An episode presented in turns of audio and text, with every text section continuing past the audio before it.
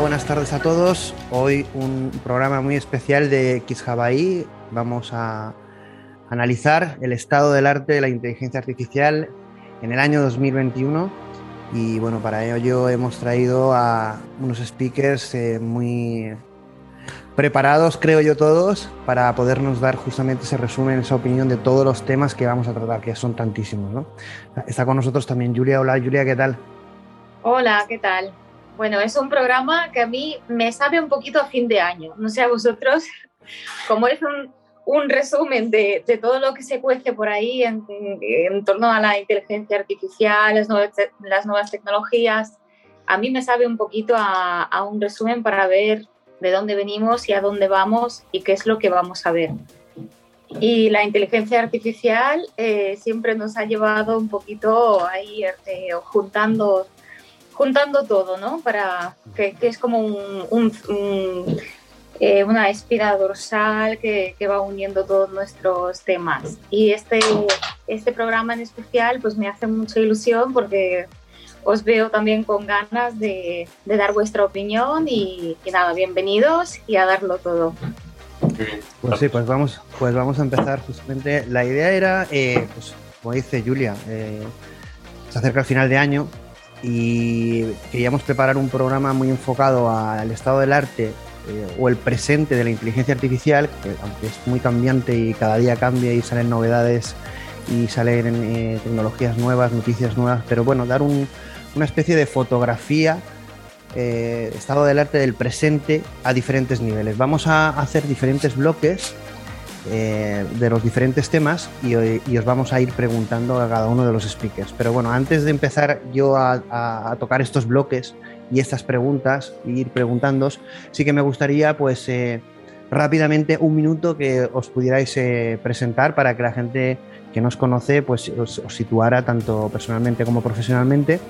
Y, ya empezamos con los bloques las, y las preguntas y las noticias y las impresiones. Empezamos un poquito por orden de, de, aparición. Hola Juan, ¿qué tal? Hola, ¿qué tal? Es... Pues preséntate. Me presento. Nada, soy Juan Romero, soy profesor titular de, de la Universidad de Coruña y además soy eh, fundador y responsable científico de Photolife, una, una nueva startup, una spin-off de la universidad que se dedica a utilizar inteligencia artificial para predecir eh, el valor estético o, o, el atractivo de cada imagen. Lo estamos utilizando ahora mismo en, en imagen inmobiliaria. Perfecto. Ahí de, hoy tenemos con nosotros un, un, placer, también desde Alicante.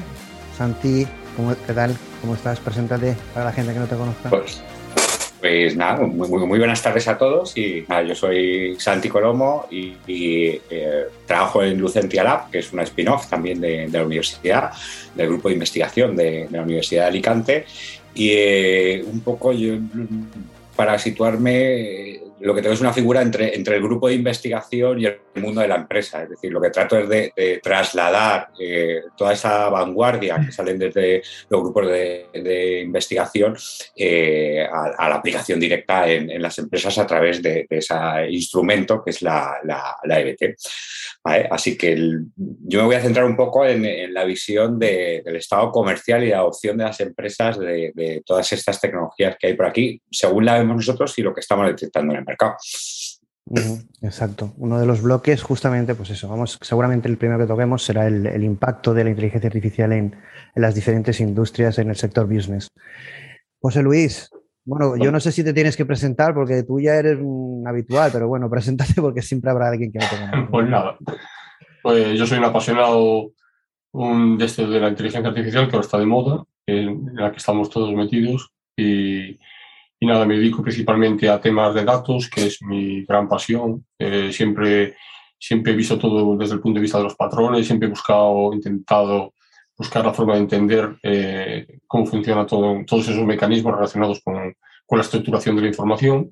Y estos últimos años me dedico principalmente a lo que es a la visión computerizada en varios proyectos relacionados con, con tráfico, que es lo, lo que suelo hacer eh, la mitad de mi día. La otra mitad de mi día, pues soy tremendamente teórico, eh, me, me, dedico a hacer proyecciones eh, desde el punto de vista teórico, siendo consciente también de las limitaciones que tenemos y todo lo, que hay. Perfecto. Bueno, hoy, hoy creo que No sé si cogeremos el cohete para, como hacemos muchas veces, ¿no? Hoy estamos más en tierra. Pero bueno, pero sabes que somos como muy, mm. somos como, podemos jugar en varias posiciones. Entonces hoy toca muy modo, muy modo terrenal y modo profesional, modo business. Mm. Jerónimo, otro habitual, pero preséntate para quien no te conozca.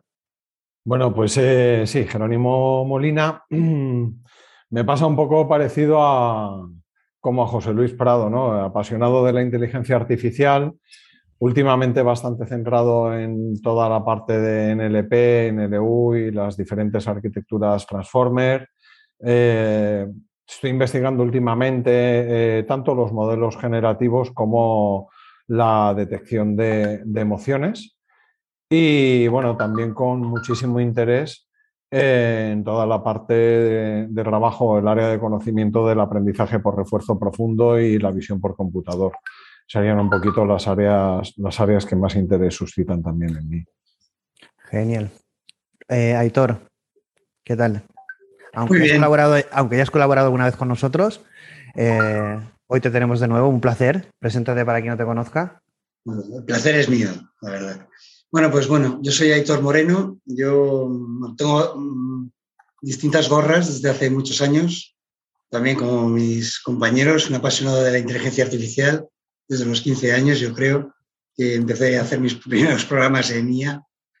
yo soy responsable de la unidad de inteligencia artificial en Ibermática, es una empresa de unos 4.000 empleados que hacen un poco todo, desde tirar cable hasta inteligencia artificial. Entonces tengo la gorra de, liderar y productificar eh, proyectos reales en nuestros clientes reales de inteligencia artificial en el día a día, ah, pues que tienen que funcionar, ¿no? Que no, son proyectos de ni más de más o de innovación o de investigación, sino son proyectos muy interesantes, pero que no hay margen de error porque, porque nos pagan por ello. Luego tengo la otra gorra de, estoy también en el Instituto de Ibermática e Innovación, que soy investigador principal del instituto, en el cual ahí sí que tengo una gorra en la cual sí que podemos indagar, investigar un poco más, de cara a que antes era de cuatro o cinco años llevásemos esas investigaciones a, negocio, a negocio de ibermática, a producción, eh, pues estará ya con referencias y tecnología aprobada eh, para, para, poder eh, llegar a negocio. Antes eran cuatro o cinco años, ahora yo creo que es año y medio. los tiempos han acortado muchísimo en cuanto a la parte tecnológica. Y luego tengo otra gorra que también soy profesor en la Universidad de Deusto y bueno, colaboro en otras universidades, bien como profesor en, la, inteligencia artificial, bien como mentor de, proyectos semilla y en distintas eh, bueno, pues, eh, convocatorias e iniciativas que hay dentro de las universidades pues, para generar esa masa eh, de nuevos científicos de datos que, necesitamos y que, y que, tienen que estar preparados ¿no? de cara a de cara a meterlos en nuestra estructura económica e industrial. Pues perfecto, pues aquí tenemos, tenemos un Dream Team hoy, ¿no? Es decir, no nos podemos quejar de, realmente, pues eh, al, dar esta visión vamos a tener una opinión muy profesional de gente muy válida que está trabajando, como bien dices tú, en soluciones reales, también en investigación pero justamente es lo que buscamos. ¿no? Vamos a hablar del estado del arte de, la inteligencia artificial en el 2021 y como, como, os hemos dicho, vamos a hacerlo por diferentes bloques y vamos a empezar justamente por ese, por el de business, ¿no? por el de industria, por el de impacto. Y aquí, eh, dentro en el 2021, bueno, hay muchos sectores que han tenido muchísimo impacto eh, dentro de lo que es la inteligencia artificial. Evidentemente todos, ¿no? porque la inteligencia artificial, como decía Julia, pues va a verse afectado por, en todos los sectores de diferentes maneras, a diferentes velocidades, de formas más evolutivas, más disruptivas. Pero sí que viendo eh, y preparando el programa eh, y también un poco lo que conocía, uno de los sectores principales es el de los eh, medicamentos a medida. Es decir, la inversión que se ha producido en el descubrimiento, en terapias basadas en proteínas, en todo lo que son soluciones biológicas, pues es, bueno, exponencial no, es, estamos hablando de una inversión brutal, ¿no? En este sentido, ¿no? Claro, supongo que también motivado por el tema de la pandemia, pero evidentemente el sector farmacéutico, pues es uno de los más potentes y la inteligencia artificial, eh, con la creación de, de fármacos personalizados o a medida o para cosas concretas, la aceleración y descubrimiento, pues está en el top 1 como casi como inversión.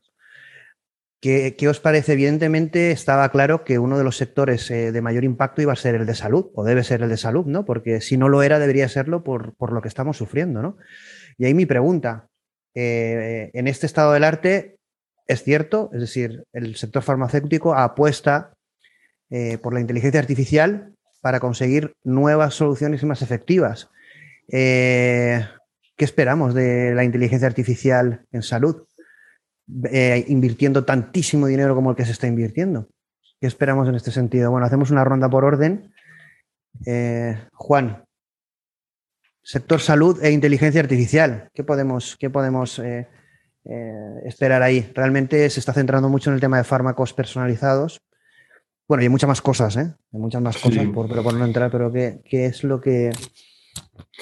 A ver, yo eh, como, como, parte de, como profesor de la, de la, Universidad de Coruña y miembro de un laboratorio de investigación donde gran parte de los, de los miembros se dedican a la informática aplicada a la salud, eh, sí llevamos, nosotros también llevamos un tiempo trabajando en, pruebas de, medicamentos, ¿no? en la generación de medicamentos nuevos.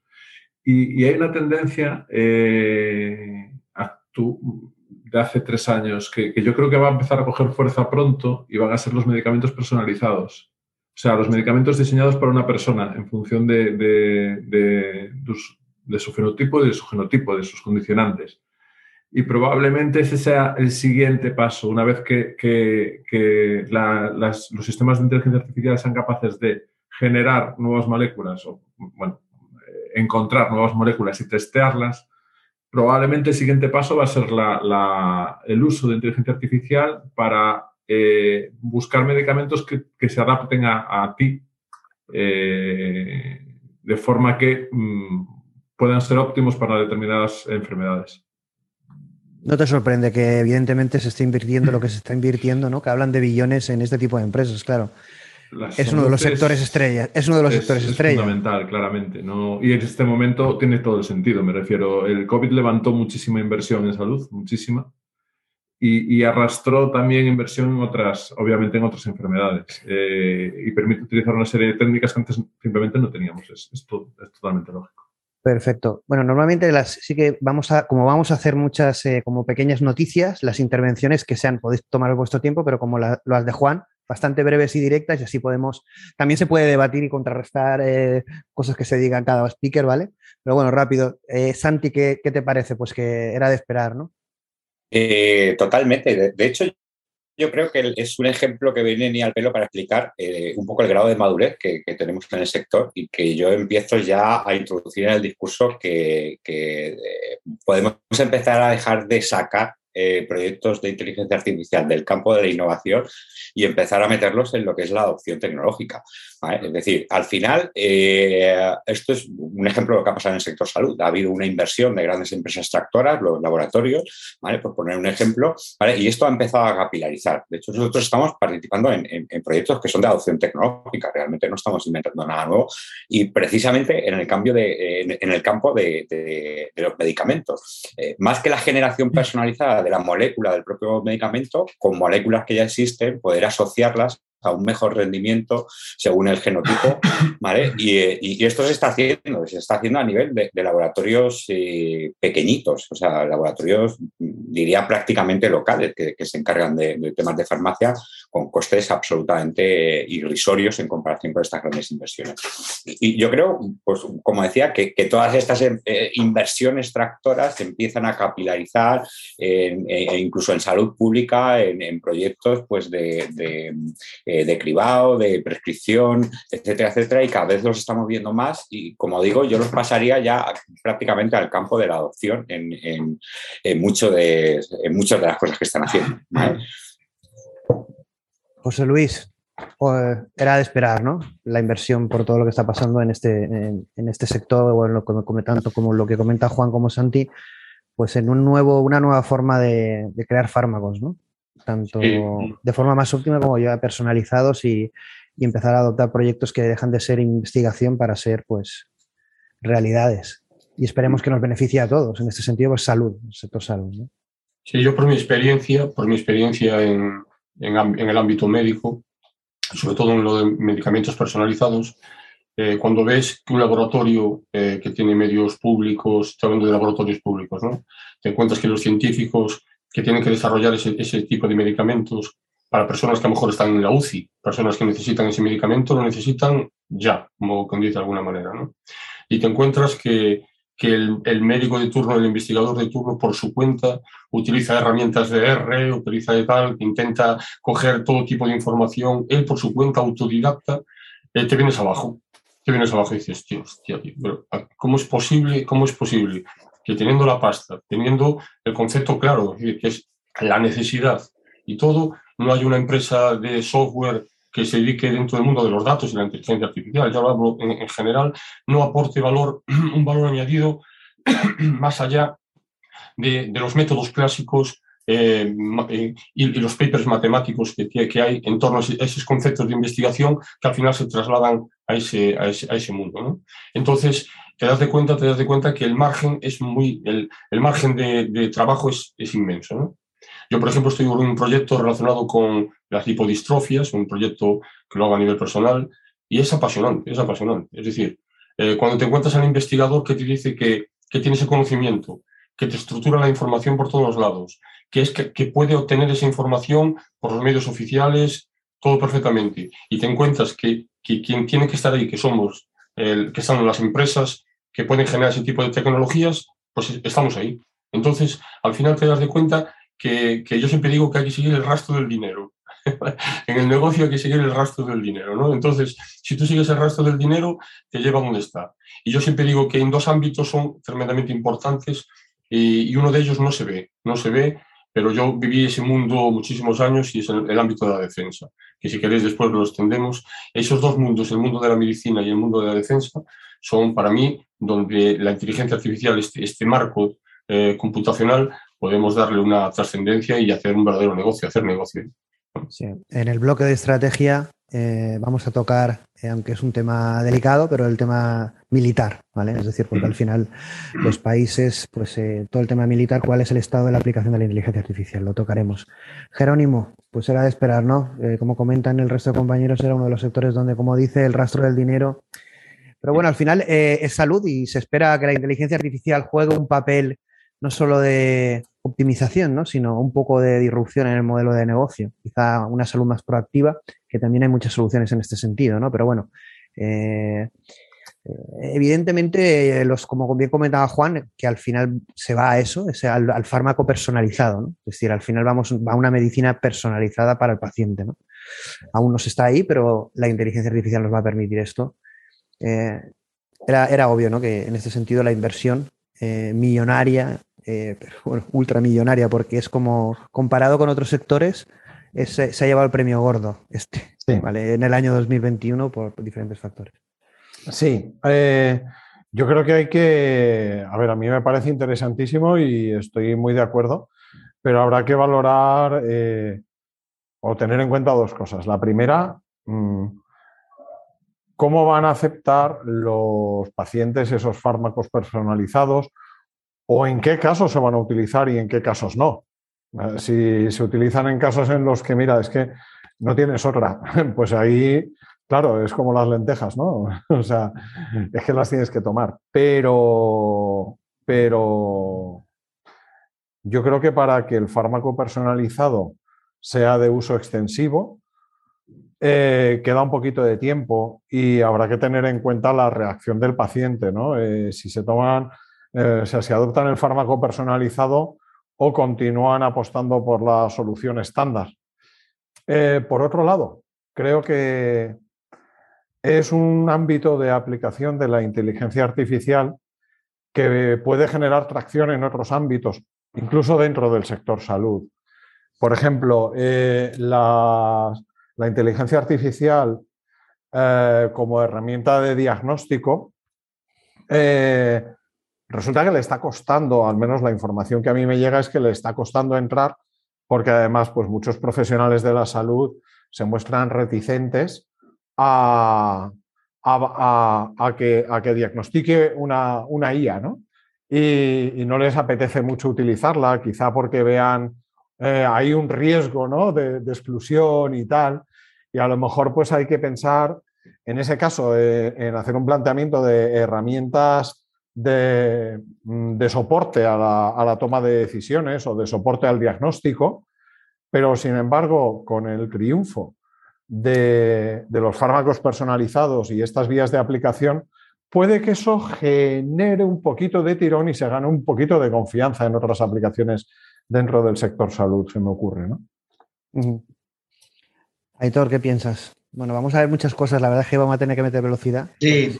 bueno, yo aquí, lo interesante es que como yo voy a ir disparando muchas cosas y al final, eh, bueno, eh, que vayáis aportando rápidamente como vuestra opinión, ¿no? Porque tenemos un montón de temas a tocar. yo rápido. Yo creo que has dado la clave, la personalización, no es salud. Eh, la IA es, la palabra de ahora con la IA es la personalización en todo, educación personalizada, salud personalizada. En el contexto de la salud, o sea, estas inversiones millonarias que ha habido igual en la farma, eh, yo creo, si hablamos de la salud, eh, con respecto a la IA, yo creo que nos han visto reflejadas en el mundo, por lo menos en el mundo de producción, en el mundo de los hospitales, clínicas ah, y tal, eh, en, proyectos que sean productivos cada vez hay más. Es verdad que cada vez tenemos más demanda y cada vez hay más, sobre todo en temas de diagnóstico y eficiencia terapéutica. Pero yo creo que donde realmente ha triunfado la IA en salud, pero que no se ve, no se dice y no se cuenta mucho, ¿no? es en la parte previa, en la parte de, eh, ahora como todos los datos valen y no hay una estructuración previa de los datos, donde está triunfando es en la normalización, en la estructuración del lenguaje natural de los historiales eh, clínicos eh, con SNOMED, con OMLS, CIE9, CIE10, o sea, la estructuración automática de los diagnósticos y del texto y los historiales clínicos para luego estructurar esa información y tomar decisiones y luego también la parte de visión, claramente, la parte de todo el tema de radiografías, todo el tema de imágenes.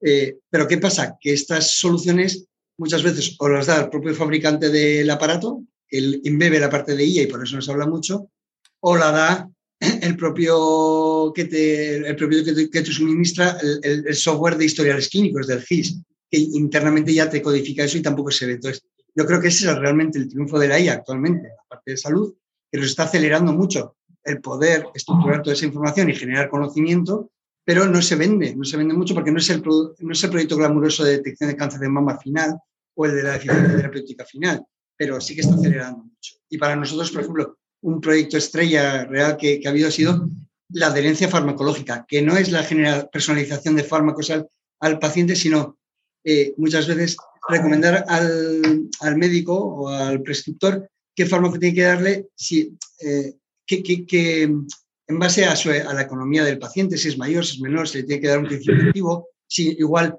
un fármaco más barato que otro, porque claro, eh, no tiene dinero para comprar eh, un fármaco tan caro. O sea, la prescripción farmacológica que asegure que el fármaco que le estás prescribiendo ah, lo va a tomar y no lo va a dejar de tomar porque le produce reacciones o porque simplemente no tiene dinero para comprarlo. ¿no? Y, no es tanto molecular, sino es más eh, social, económico, demográfico. Eh, y ahí, ahí, está teniendo bastante, impacto.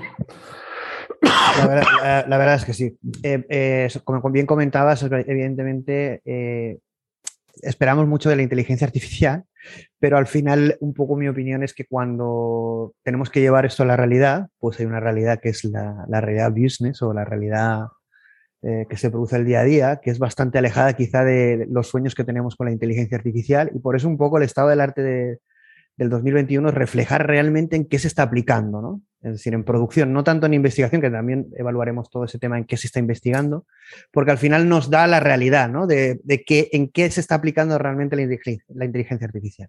Otra de las, otro dentro del sector negocio eh, eh, se está aplicando mucho en proyectos de en tiempo real de lo que sería visión artificial, ¿no? Pero bueno, todo el tema de...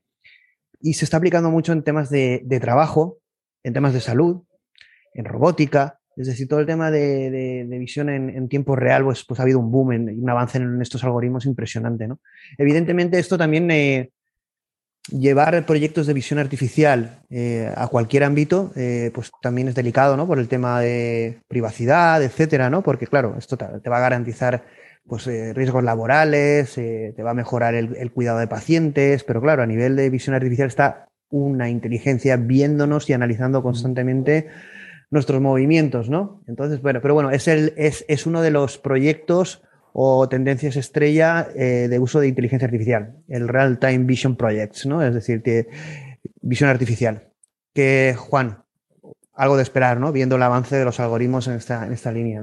Sí, sí, me refiero a uno de, de los usos masivos de la, de la IA más democratizada, eh, que, en los últimos tiempos para nosotros son las, las redes deep y, familiares, digamos, la, utilización en, imágenes. Una vez que, que, existe esa potencia enorme para trabajar en inteligencia artificial con, con imágenes y eso es accesible para cualquiera, eh, que es otro tema interesante, eh, cómo la IA se va democratizando de una manera brutal, lo que tiene una parte buenísima y una parte menos buena, pero, pero bueno. Eh, una vez que ese, ese, poder llega a todo el mundo y ese poder llega a todo el mundo en la gestión de imágenes, es obvio que, que, que, esa potencialidad se va a utilizar en, en, ámbitos, sobre todo en, salud, nosotros conocemos varios proyectos, y en ámbitos laborales e incluso también eh, pues nos va llegando noticias de que se, utilizan cada vez más en defensa, en, aspectos de seguridad que tienen sentido, bueno, en este contexto también son aplicaciones que tienen sentido, de las que se hablan menos. Y aquí una pregunta un poco, a mí son de las que me aburren, pero yo creo que es necesaria, que es, bueno, en el tema de regulación de la Unión Europea, todo el tema de face detection, bueno, reconocimiento facial, eh, visión artificial, ponen muchísimas pegas, ¿no? Casi que lo, casi que lo prohíben. Por no poner el ejemplo que pasó con Mercadona, no sé si lo conocéis, de reconocimiento facial. Bueno, un problema legal por, planteamiento ahí, bueno, una multa millonaria, bueno. Sí, al final, pagó, al final pagó y, se sacó el, problema encima. El señor, el, señor Roche dijo, me, pago bueno, básicamente, al, bueno, al final vamos a explicarlo porque habrá mucha gente que no mm. hemos dicho que vamos a intentar que se entienda lo que decimos y mucha gente no, lo sabrá, pero bueno, básicamente consistía en, pues, un reconocimiento facial a la entrada donde pues por seguridad pues, eh, pues evitaba pues gente que podía haber tenido algún tipo de conflicto pues evitar la entrada ¿no? Eh, de, este tipo de claro eh, aunque pues ya está. Les cayó les cayó la multa. A pesar de, cuidado, a pesar de haber enviado documentación y haber estado trabajando colaborativamente con, la Agencia de Protección de Datos, claro, pero cuando pasó un caso y hubo una denuncia de que esto no se puede hacer, pues eh, la Agencia de Protección de Datos dijo multa, a pesar de... y bueno, esto al final eh, no es tanto analizar este caso en concreto, que se hizo famoso, pues, pues Mercadona es es como, un, como si fuera pues, una noticia que tiene bastante difusión, sino el hecho de que, claro, cuando utilizamos eh, visión artificial, reconocimiento facial, ya no el reconocimiento de la cara, sino cualquier cosa, ¿no? Que entre dentro del ámbito de una persona, pues claro, ahí chocamos con temas delicados, ¿no? Podemos eh, sentirnos invadidos y Europa, que ha cogido como pues el rol de, eh, eh, ética en la inteligencia artificial, que me parece muy bien como oportunidad, pero claro, esto, imagínate, bueno, pasa esto a Mercadona, la gente que haga un proyecto de visión artificial, por ejemplo, en el trabajo o en cualquier ámbito, pues el tema legal es un tema, cuidado, a tener en cuenta, ¿no? Claro, para los que nos apasiona toda la tecnología, el tema legal no, no es un tema, pero sí que el tema de visión artificial hay que tener cuidado con él, ¿no? Complicado, ¿no? El tema legal en proyectos de tecnología, burocracia, echa para atrás, pero va a ser un tema a tocar. ¿Qué pensáis, Santi? Eh, sí, pues, pues, pues, bueno, si quieres. No, no, por favor. No, no, Santi, Santi, hablo tú. Yo, Nada, yo, yo simplemente apuntar, y esto, bueno, basado en la experiencia, pues nos hemos encontrado eh, en proyectos de este tipo, eh, al final son tales las ventajas de la utilización de la, utilización de la visión artificial, además en, en, en, unos conceptos que hasta ahora no se están manejando, eh, porque al final el reconocimiento de, de objetos, eh, yo creo que es una cosa que más o menos la industria tenía superada, ojo, porque matrículas llevamos leyendo hace mucho tiempo, ¿vale?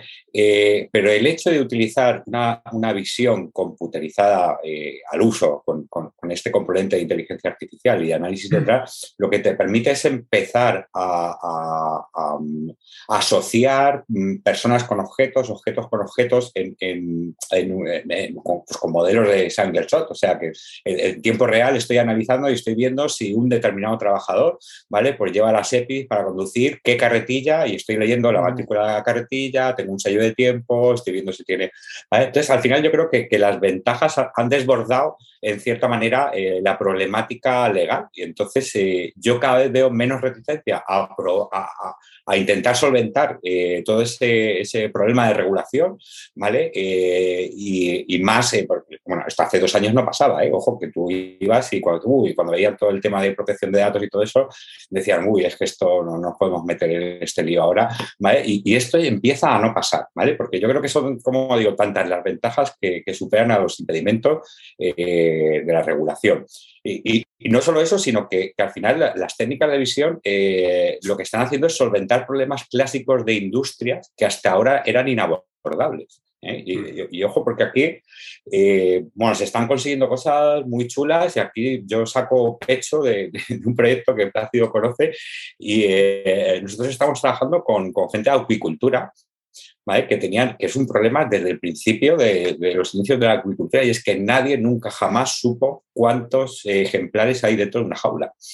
¿Vale? De, la jaula donde se crían los peces. Y esto ha generado pues, una serie de problemas y, una serie de pérdidas eh, millonarias para, explotaciones eh, no tan grandes. ¿vale? Eh, y al final esto se ha resuelto con, redes acumulacionales, mapas de densidad, ¿vale? Y se ha podido hacer una estimación de los peces dentro de una jaula con, precisiones pues, cercanas al, 95%, que es, bueno, son unas cifras eh, que ellos ni se lo creían, acostumbrados a trabajar pues, con, tecnología de, pesca, que es lo que había llegado al mar, que era pues, el radar, el, sonar, que te daba una estimación de biomasa y, y con eso te apañaba. Entonces, como digo, eh, es otro ejemplo de, una aplicación muy madura en el mercado, ¿vale? Y que, que a pesar de ser madura y que eh, son modelos que todos los que llevamos cierto tiempo con esto, en algún momento hemos tocado, ¿vale? Y, hemos jugado con ellos, ¿vale? Y vemos cómo se pueden aplicar eh, a, resolución, como digo, de, problemáticas a nivel del sector.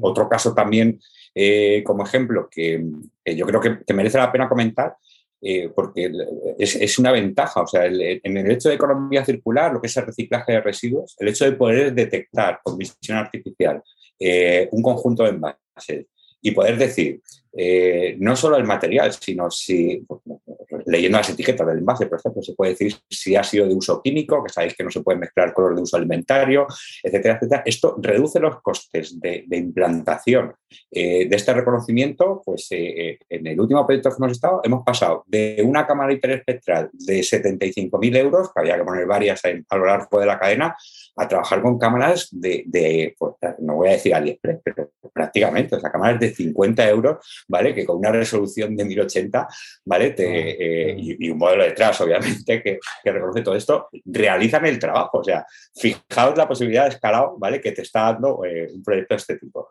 Entonces, como digo, yo creo que es una, es una eh, tecnología dentro de, todos los campos de la IA que, va a pasar por encima de, toda la industria y el que no lo aplique está fuera de la competitividad por estas razones que estamos comentando.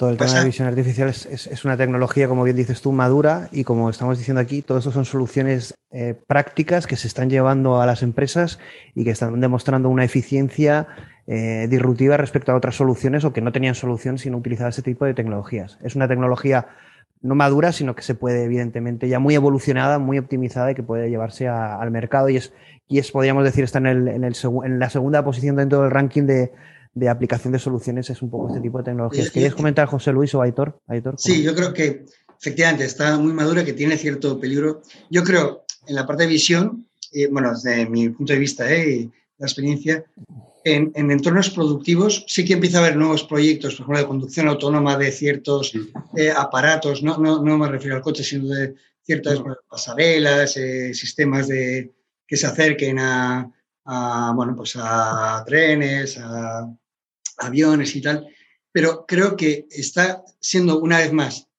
eh, disruptiva en aquellos nichos en los cuales ya la visión artificial ya funcionaba bien, en la parte industrial. O sea, llevamos muchos años con casquillos, dando vueltas a los casquillos de forma automática con cámaras de visión artificial. Ahora lo hacen muchísimo mejor, pero son algunas empresas que ya lo hacían, eh, hmm.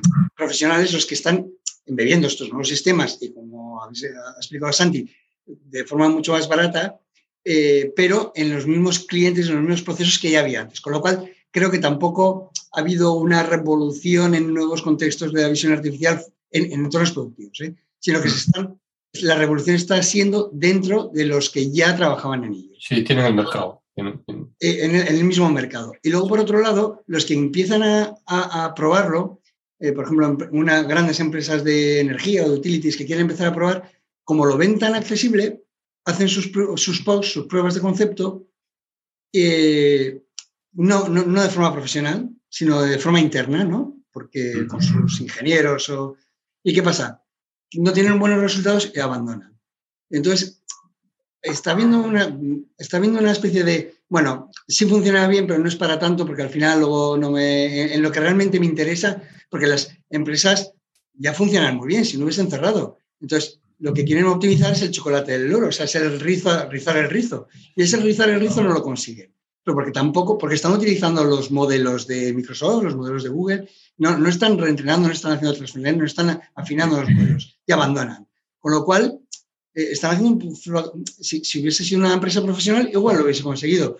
Como no, pues abandonan y ya está. Y, estamos quemando cartuchos sin, creo yo, sin, emplearlo de forma efectiva, porque eh, pasa como, como la programación de toda la vida, ¿no? Pues programador, pues cualquiera era programador, haces un curso de Microsoft eh, a distancia y ya te daban, ya eras informático. Entonces, se está volviendo, estamos volviendo a, a equivocarnos. Estamos volviendo a degradar la, profesión porque vale para todos.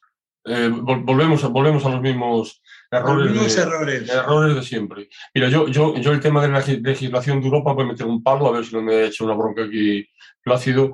Yo siempre digo que, que yo soy un defensor de la privacidad, yo me dedico a la visión artificial ahora principalmente, eh, soy un defensor de la privacidad, eh, para mí la privacidad eh, determina nuestra capacidad de elección. Si perdemos la privacidad, lo perdemos todo. ¿no?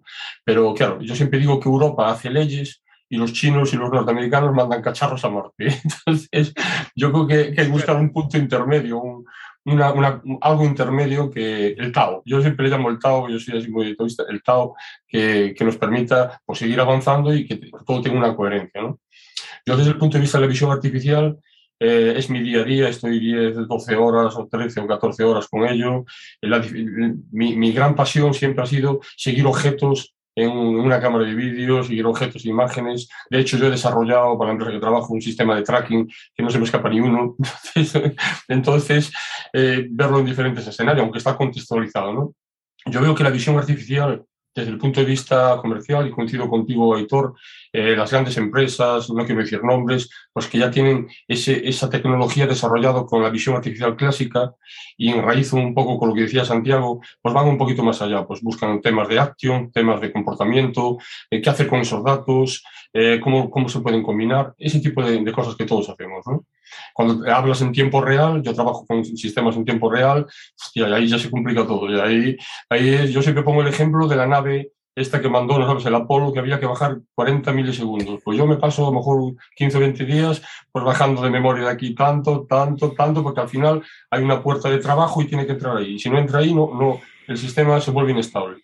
Y, y desde el punto de vista comercial y business coincido plenamente contigo. Coincido de que los grandes son los que manejan el mercado de hecho, las excitaciones y todo van hacia los grandes porque, quieres o no, ya tienen una reputación y meterte en ese mundo es, es meterte en una pelea de gallos. Entonces, la única manera es que vayas acompañando, que seas un partner o que seas algo así, y, ir abriendo soluciones para que para poder desarrollar este tipo de tecnologías, que a mí, yo os digo, a mí me apasiona. Yo, yo busco la forma. De hecho, de hecho, lo he puesto muchísimas veces, yo no veo objetos. ¿eh?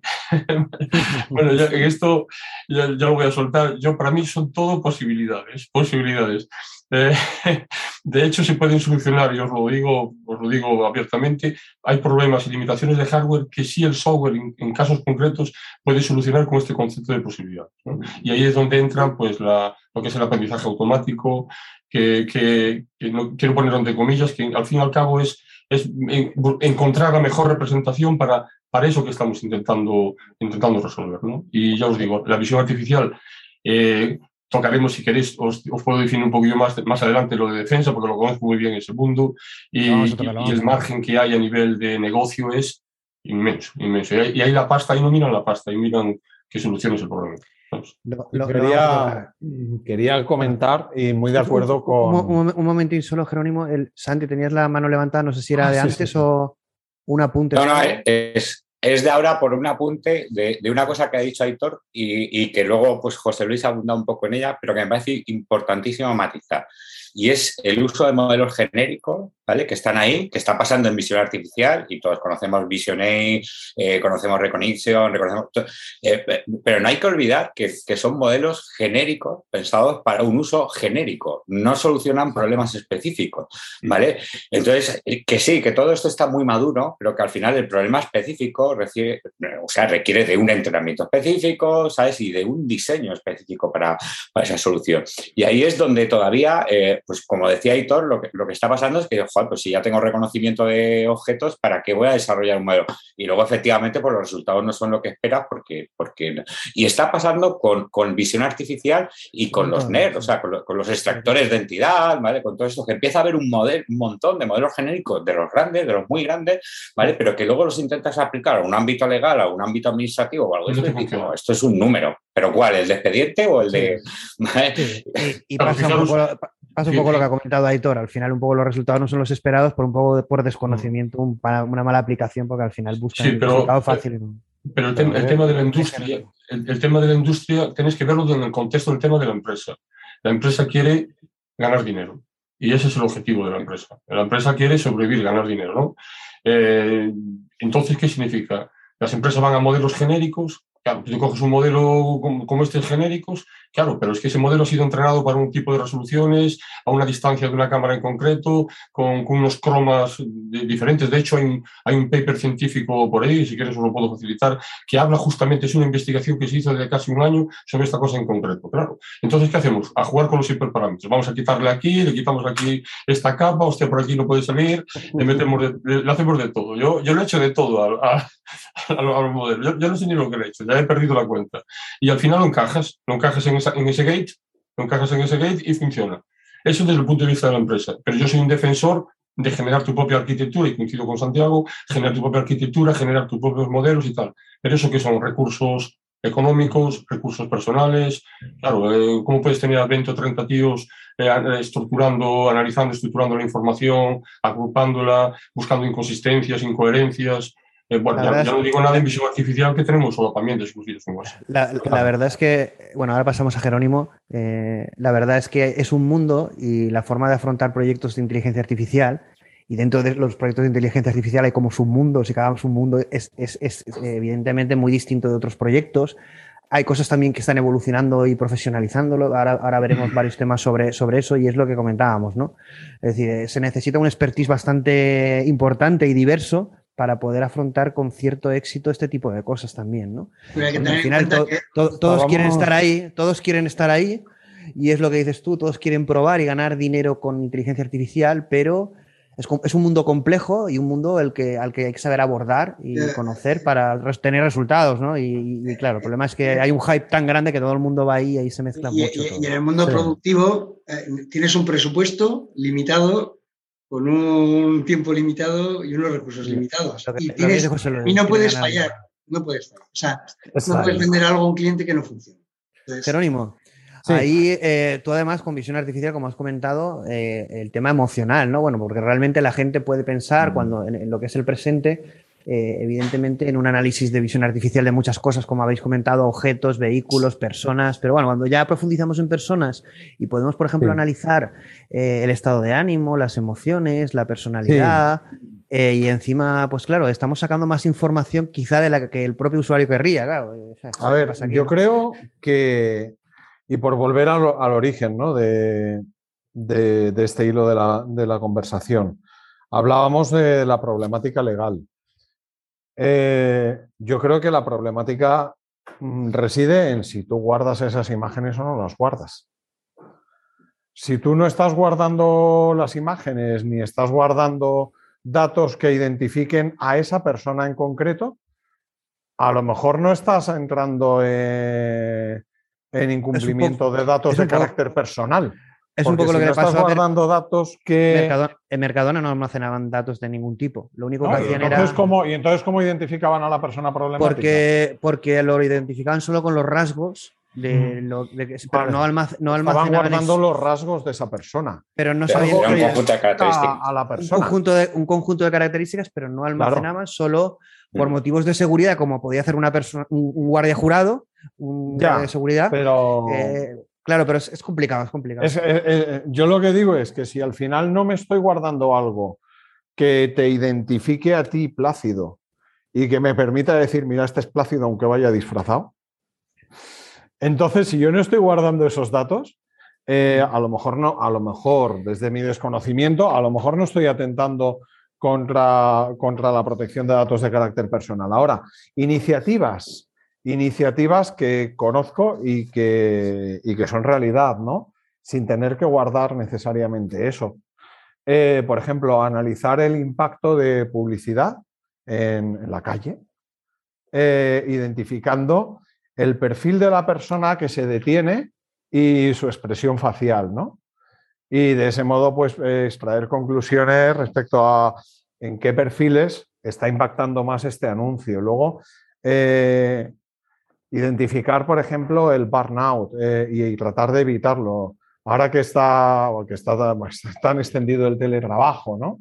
Imagina que tú estás currando con tu portátil, pero la camarita está encendida y está analizando tus gestos y a lo mejor eso a nivel de equipo o a nivel individual, eh, genera pues, que alguien contacte contigo y te diga, vamos a ver, Plácido, ¿qué es lo que te pasa? Creo que últimamente estás decaído y el sistema así nos lo está, nos lo está indicando y parece que tienes algún descontento. ¿Cómo podemos solucionar esto para, que realmente no te enfades del todo? ¿no? ¿Hasta qué punto entraría? a ver, yo creo que ahí, a ver, yo creo que ahí voy a dar una, bueno, dos, dos apuntes de cosas eh, que como os he comentado no vamos a poder profundizar mucho, tenéis que aguantaros en los temas porque, claro, cada tema que voy a comentar es como... Para largo, da para largo. Da para largo y tenemos un montón de temas aún para aquí y lo que me gustaría es que viéramos... Déjame que lance solo otro apunte y ya eh, me comentas tú. Luego, otra iniciativa que me parece interesantísima, eh, analizar el estado del conductor mientras está conduciendo. Si está cansado, si, si ha consumido más de algún tipo de sustancia de lo que debiera, eh, si está enfadado, si está alterado. Y eso puede estar integrado en el propio vehículo o puede simplemente desde una app estar lanzando alarmas al conductor. Macho, necesitas... Sí, pero, tienes que verlo, tienes que verlo, Jerónimo, desde el punto y eso tiene complejidad, tiene mucha complejidad. ¿eh? Sí, desde el punto de vista del, del, del business, del negocio. Claro. Aquí, aquí, Desde el punto de vista del negocio, claro que sí. la seguridad, imagínate que yo tengo un ratio fantástico y mm. que gracias a eso la compañía de seguros, además, luego pues me, aplica un descuento. Sí, sí, es decir, o, un ratio elevadísimo, ¿no? Y, y eso pues para la compañía de seguros es un riesgo y tiene que incrementar la cuota. Aquí, aquí vamos a comentar tres cosas rápidas y como no podemos profundizar mucho, porque ya, ya, solamente era eso y como tres hay, hay, un montón de temas, ¿no? Y bueno, eh, no, pero me parece súper interesante. Voy a comentar solo tres cosas eh, sobre todo lo que has dicho tú, Jerónimo, que es súper interesante. A ver, uno es el tema de la legalidad de almacenar cosas. Sin profundizar en eso hay que tener muchísimo cuidado. Claro. Hay un, eh, ayer tuvimos una entrevista con, con Alfonso de la Escuela Burbaki eh, uno de los, mm, bueno, yo tampoco es que conozca mucho matemáticos, pero sé, bueno, es, es un, nivel buenísimo, bueno, impresionante el, conocimiento que tiene en muchas áreas de, matemática aplicada inteligencia artificial y de estar a la última. Y una de las cosas que, que, me dio a conocer él es el tema de la privacidad, privacidad diferencial. Básicamente lo que consiste es, tú tienes un modelo y aunque tenga los datos anonimizados, tú puedes hackear los datos e inferir nuevos datos. Esto que parece magia es a través de matemáticas, para que eso no ocurra, por ejemplo, LinkedIn aplica privacidad diferencial, que son algoritmos que enmascaran los datos para que tú no puedas inferir nuevos datos que podrían llegar a justamente esa privacidad que tú crees que has protegido, empezar a sacar eh, y relacionar datos y llegar a una serie de conclusiones que directamente te han metido un gol por toda la escuadra. Esto lo aplica LinkedIn utilizando técnicas de privacidad diferencial, es la magia de las matemáticas. Lo que quiero decir muchas veces es que los, como desconocemos tantas cosas todos, aunque estemos en nuestro expertise, eh, pues nos podemos llevar un gol como este, ¿no? Es que tienes un acceso a una API de LinkedIn y si no tuviera esta privacidad podría sacar información de usuarios y obtener una serie de información que rompe la, regulación eh, propiamente de privacidad. Y para eso se utilizan algoritmos como el tema de privacidad diferencial. ¿no? Y ellos, eh, todo el tema de datos, utilizan este tipo de algoritmos y me parece súper interesante darlos a conocer, ¿no? este tipo de técnicas para que no haya hackeo eh, y se puedan inferir datos con técnicas avanzadas de matemáticas, ¿vale? Que saber que mm. existe eso y que hay que tener mucho cuidado en no solo decir, bueno, anonimizamos y ya está. Bueno, cuidado, con las matemáticas y con la inteligencia artificial se puede se puede hackear y se puede obtener mucha información. ¿eh? Luego, otra cosa que has comentado, el tema de, evidentemente, visión artificial aplicado a recursos humanos es una de las grandes soluciones ¿no? en las empresas. Eh, pero no en los recursos humanos, en las personas, en la monitorización. Claro, como bien dice José Luis, las empresas lo utilizan, quieren ganar dinero y te lo venden como, bueno, póntelo en el coche y te cobraré más barato el seguro. Y en las empresas, oye, si estás deprimido, yo te daré una solución.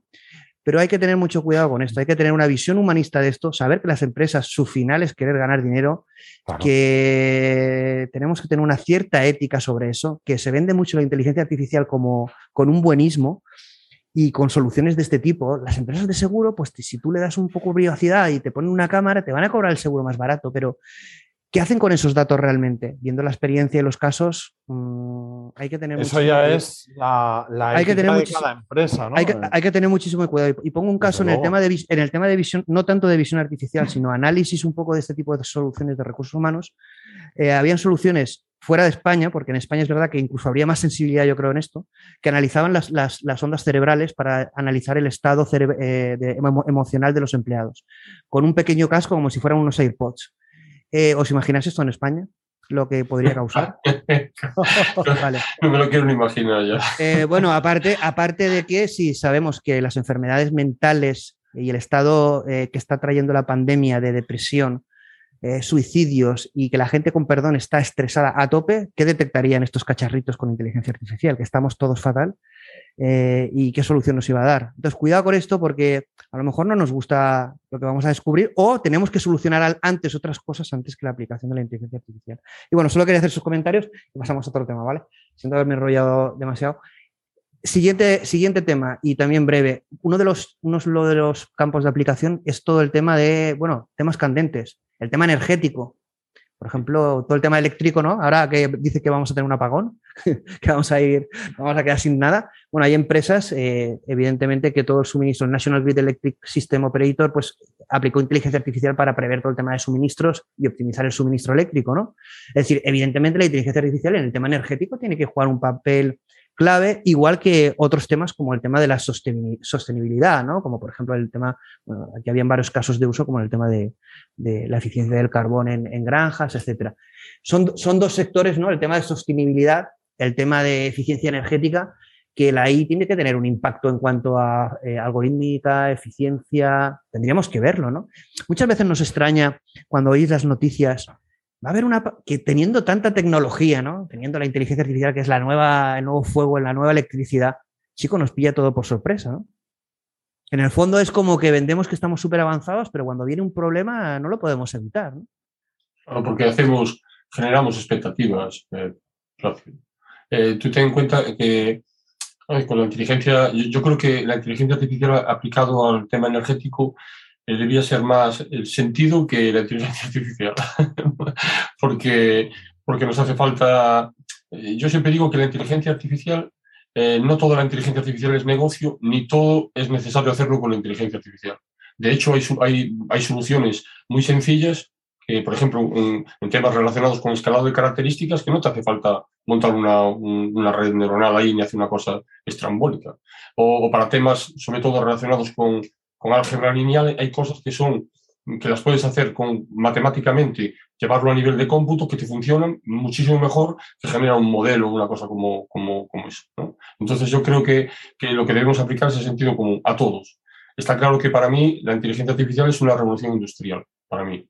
Pero, pero claro, adornarla de, de expectativas, adornarla de, de, de cosas que no se pueden hacer, es decir, de que al final como decía Aitor, eh, le hay que entregar un producto al cliente y tiene que funcionar.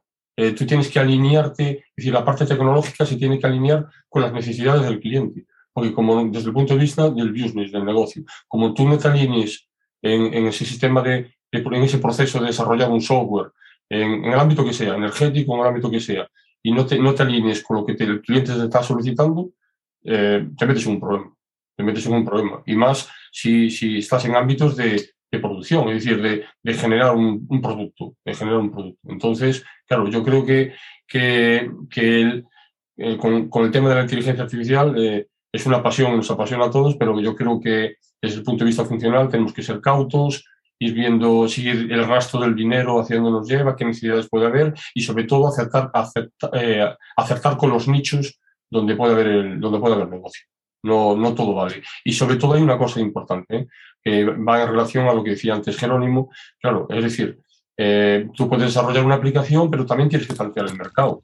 Es decir, eh, tienes que saber qué hay en el mercado, eh, tienes que hacer un estudio más o menos de eso. Es decir, tú no te vas a lanzar a la aventura si me refiero a un tema de investigación, que al final quieras convertir en un producto o tal, si no tienes claro quiénes son los diferentes actores que, que, puede, que pueden ser tu, tu, tu, gran, entre comillas, competidor en, en, el mercado, porque al final el que marca que un producto es bueno o malo no es lo que tú haces, ¿eh? es el, el cliente, el, el, el, cliente final, quien determina que lo que tú estás haciendo es diferencial con respecto al resto. Y al final, en lo diferencial está la pasta, está el dinero. Yo lo veo por lo menos así. Bueno, yo, yo sí. creo que lo, vamos, lo que vamos, bueno, lo que vamos a hacer es de cada tema que vaya soltando, si queréis comentar algo, comentáis, por no ir recorriendo cada uno de vosotros. Así va a ser más, así va a ser más, más cómodo, vamos a ver yo, más cosas y quien quiera comentar, sin problema.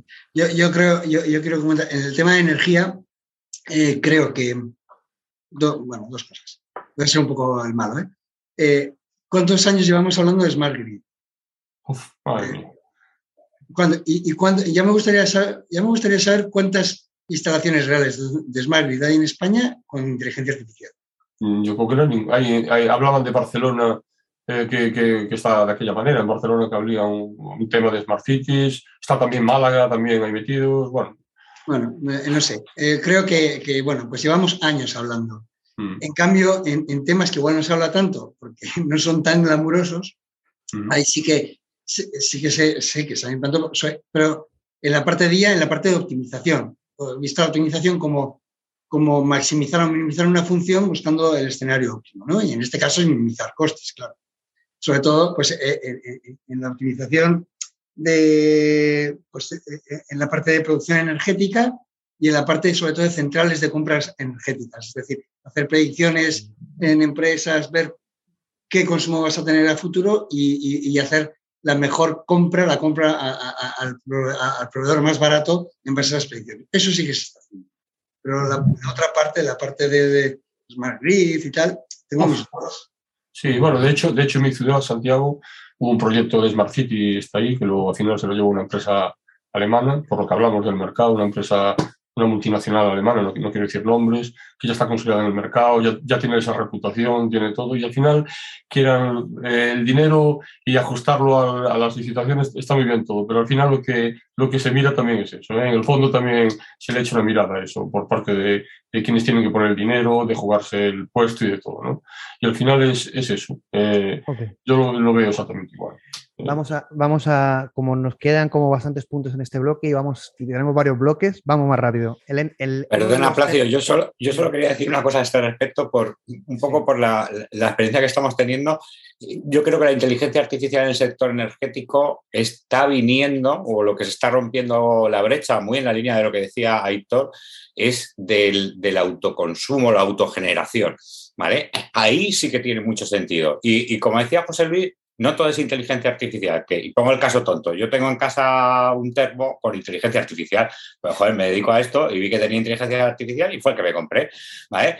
Eh, y luego lo puse a funcionar y se aprendió mis hábitos de uso, ¿vale? Y todo esto iba de puta madre. Y luego hice la prueba y resulta que le saco más rendimiento con un programador. De ahora te enciendes, que tengo la tarifa reducida y ya te apaga.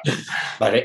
Y, bueno, en, temas de autoconsumo, de, autogeneración, perdón, sí que tiene mucho sentido, porque cuando empiezas a tener, y, esto por, por, un piloto que estamos eh, empezando a plantear, ¿vale? Que no a realizar, y tenemos aquí un estudio de cifras, cuando además de, de, generar autoconsumo, pues tienes las típicas placas solares, empiezas a tener acumuladores, con lo cual ya o puedes coger la energía directamente de la placa o, la puedes, o puedes tirar del acumulador. En, el caso que nosotros estamos eh, trabajando, además hay pila de hidrógeno, ¿vale? Entonces, podemos utilizar el excedente para cargar pila de hidrógeno, y bueno, luego todo mucho más complicado, y entonces empezamos a tener luz solar directa, ¿vale? tenemos acumulador, tenemos pila de hidrógeno y tenemos la opción de inyectar el sobrante a, a la red. ¿Vale? Entonces, cuando tienes que manejar todo este conjunto de variables tan amplio, sí que los modelos aportan eh, pues una rentabilidad brutal. Y hay un caso por ahí documentado, quizás no tan complejo, ¿vale? Que es el de Decathlon, ¿vale? Que sí que utiliza eh, algoritmia eh, de inteligencia artificial para la optimización en, la autogeneración. Y está por ahí publicado públicamente y con bastantes datos y me parece súper interesante, ¿vale? Y por eso yo creo que ese es el camino que, está empezando a introducir una inteligencia artificial mm, eh, real y, de business, ¿vale? En el mundo de la energía. Ah, totalmente de acuerdo. Vale. Otro de los temas, podemos decir que casi, bueno, estaría para un programa que es el, NLP, el, tratamiento de lenguaje natural, ¿no? Yo creo que es eh, pues uno de los estrella. Y ahí sí que voy a tocar un tema que ha, comentado de pasada Juan, aunque lo quería un poco retrasar, pero bueno, lo vamos a tocar porque creo que viene bastante a colación. Bueno, sabéis que uno de los temas estrellas es justamente esta tecnología, que es aplicación en muchísimas cosas.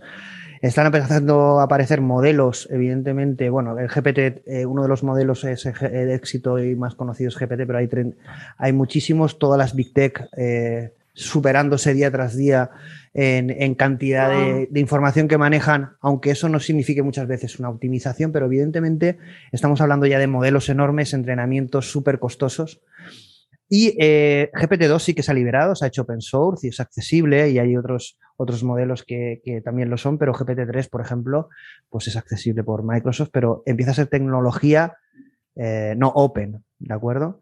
¿Qué significa esto? Que por un lado, evidentemente, quiero vuestra opinión sobre esa tecnología que es una de las de, mayor impacto, creo yo.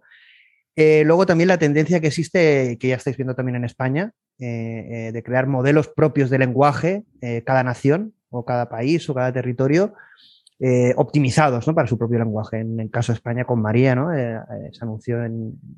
Y en este sentido sí que me preocupa y es una de las tendencias en el estado del arte. Cuando lo he estado mirando, yo era algo que ya también pensaba y también quiero una reflexión de estas tecnologías, evidentemente, el procesamiento del lenguaje natural, de estos modelos, hasta dónde van a llegar, ¿de acuerdo? Pero una de las cosas es que eh, estamos, vamos a vivir o estamos viviendo ya una de democratización de la inteligencia artificial.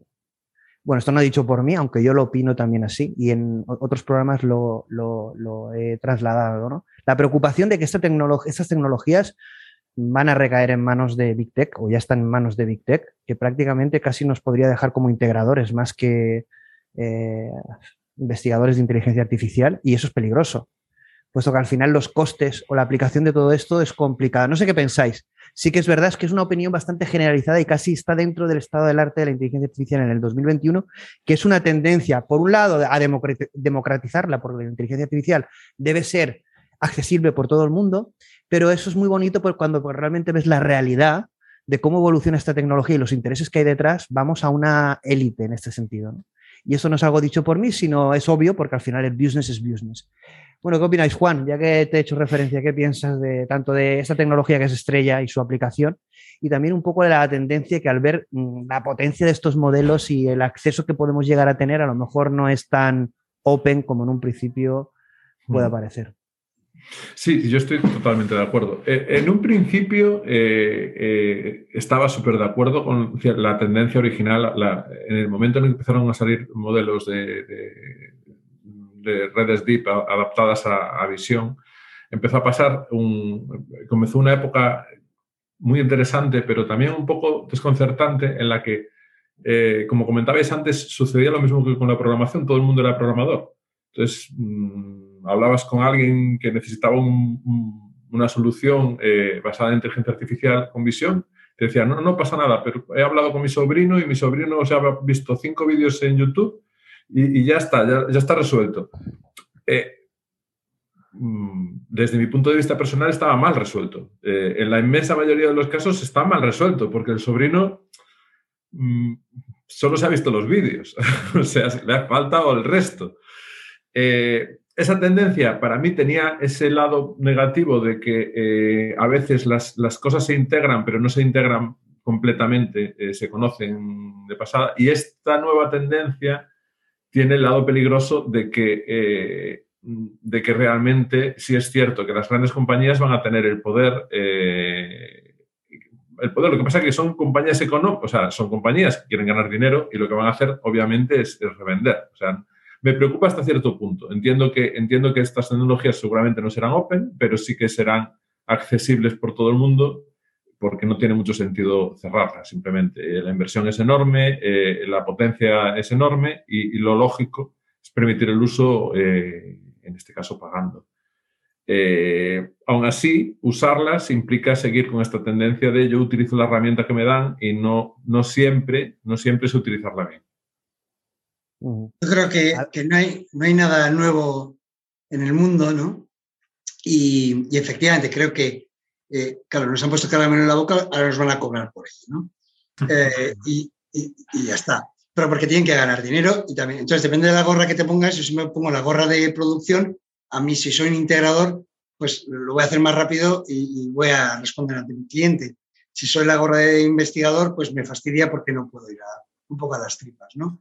Pero esto es como cuando en los RPs hace años, yo antes era consultor de SAP, antes de ser eh, bueno, en paralelo. De día era consultor de SAP y de noche era eh, investigador de inteligencia artificial.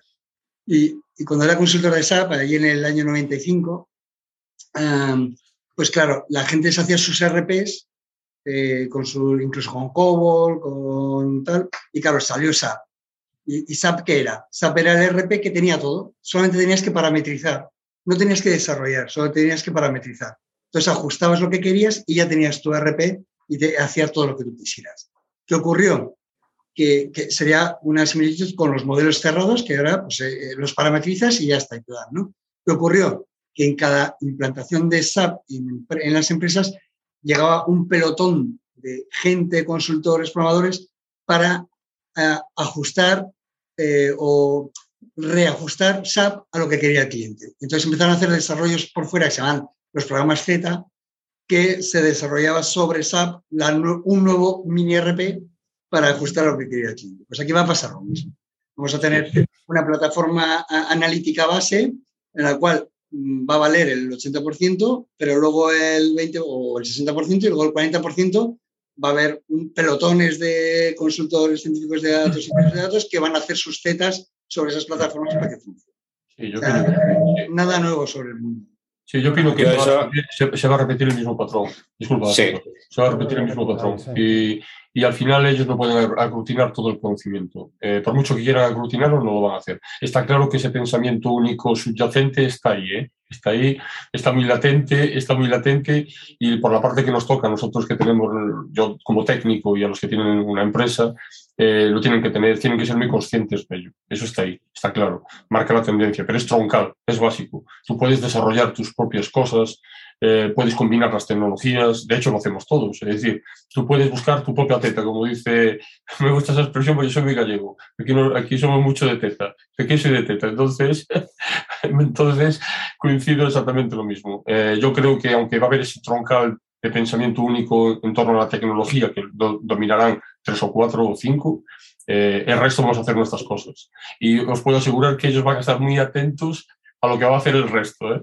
Vamos a estar nosotros, eh, quizás ellos están más atentos hacia nosotros que nosotros hacia ellos, porque nosotros ya lo asumimos, ya asumimos que necesitamos esa tecnología para desarrollar lo que, lo que estamos haciendo. Pero ellos están muy atentos, de hecho, están los casos ahí.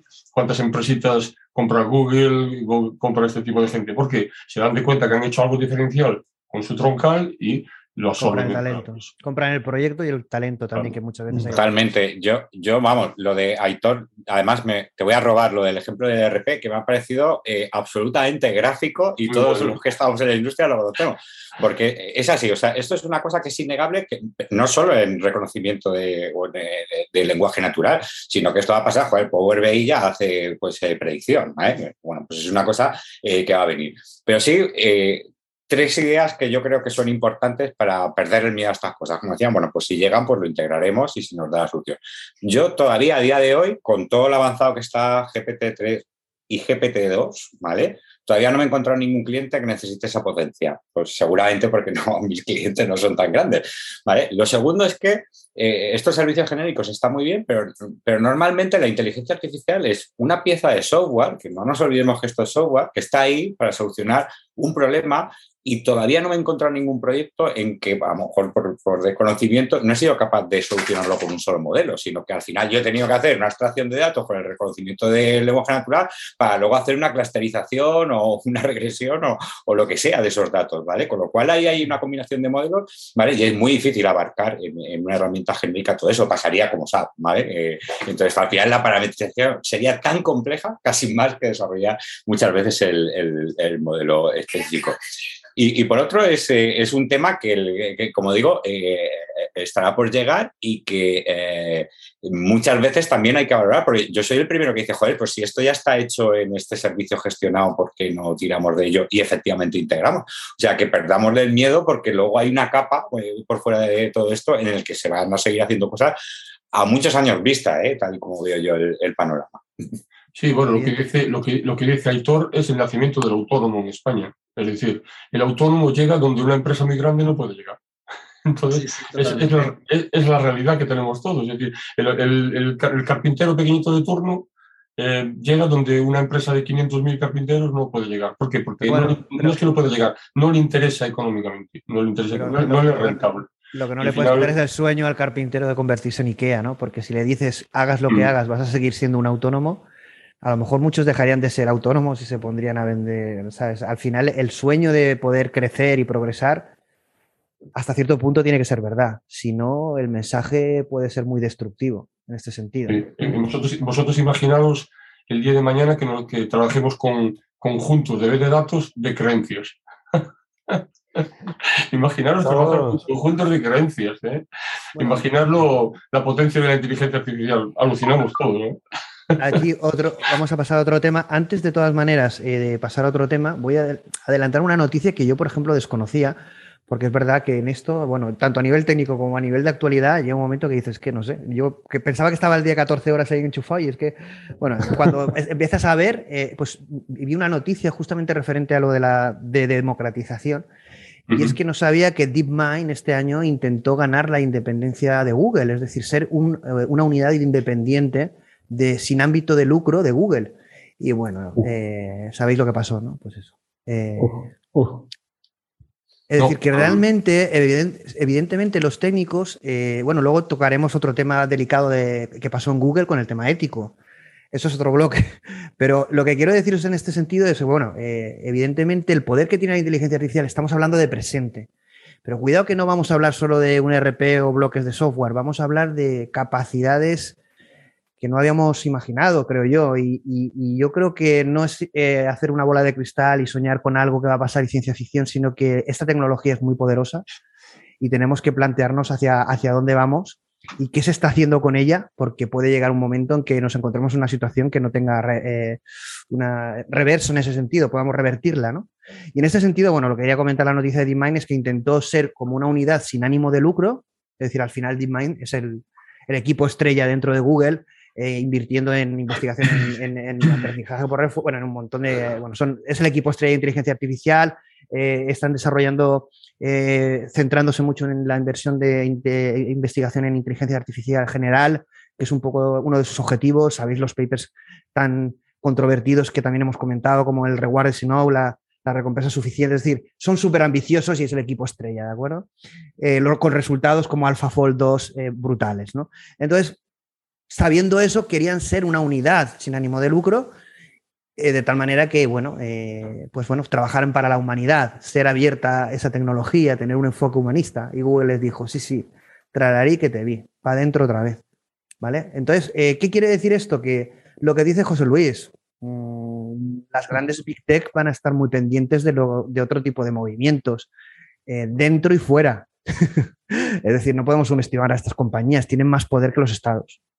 Mm. Entonces, eh, yo en este sentido yo creo que tenemos que valorar el presente, porque este programa es de presente, pero tenemos que saber muy claro que estamos ante una situación nueva, realmente, con una tecnología que sí que la analogía de, de, Aitor me ha parecido fantástica, porque es así, vamos a jugar con bloques, pero cuidado con esos bloques.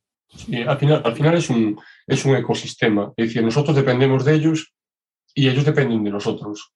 Y al final eh, es lo que es, es un sistema, es un sistema. A los que nos gusta el tema de sistemas desde el punto de vista matemático y todo, a mí me apasionan los sistemas. Yo, por ejemplo, la visión artificial la veo como un sistema, Yo cuando veo eso, eh, es decir, no es un objeto que yo detecto y tal. Entonces, pero realmente cuando Microsoft compra e invierte tantísimos millones de dólares en una tecnología como GPT-3, no es para compartirla con el mundo, es para hacer dinero.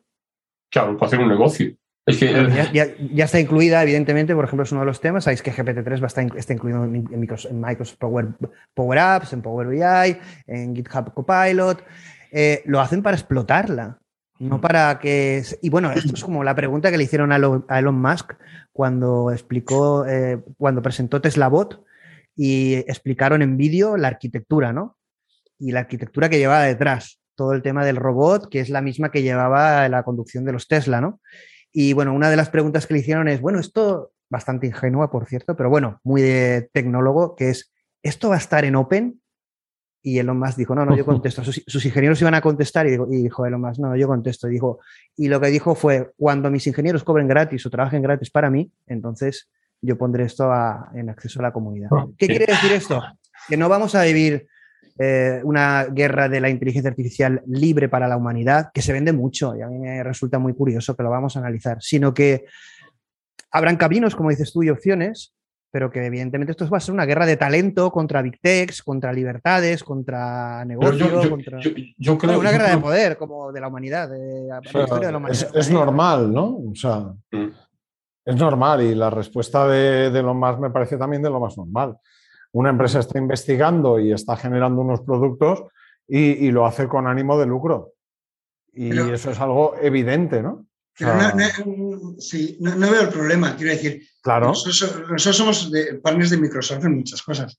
Eh, cuando, cuando, cuando un cliente nuestro, no voy a decir nombres, eh, quiere instalar IA de Microsoft, pues eh, Microsoft no lo hace, nos llama a nosotros para que lo hagamos nosotros. Es lógico, claro, es un negocio compartido, claro. Es que yo lo veo igual, ¿eh? yo creo que es un ecosistema, un sistema.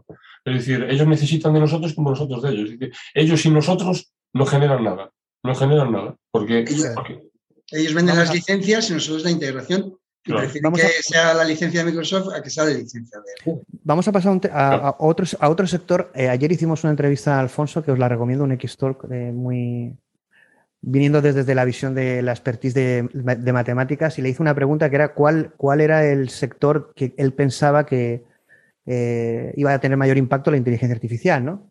Es una pregunta un poco repetitiva, porque es, siempre la misma, pero la respuesta me, sorprendió, porque dijo eh, los abogados y el tema legal, pero además claramente.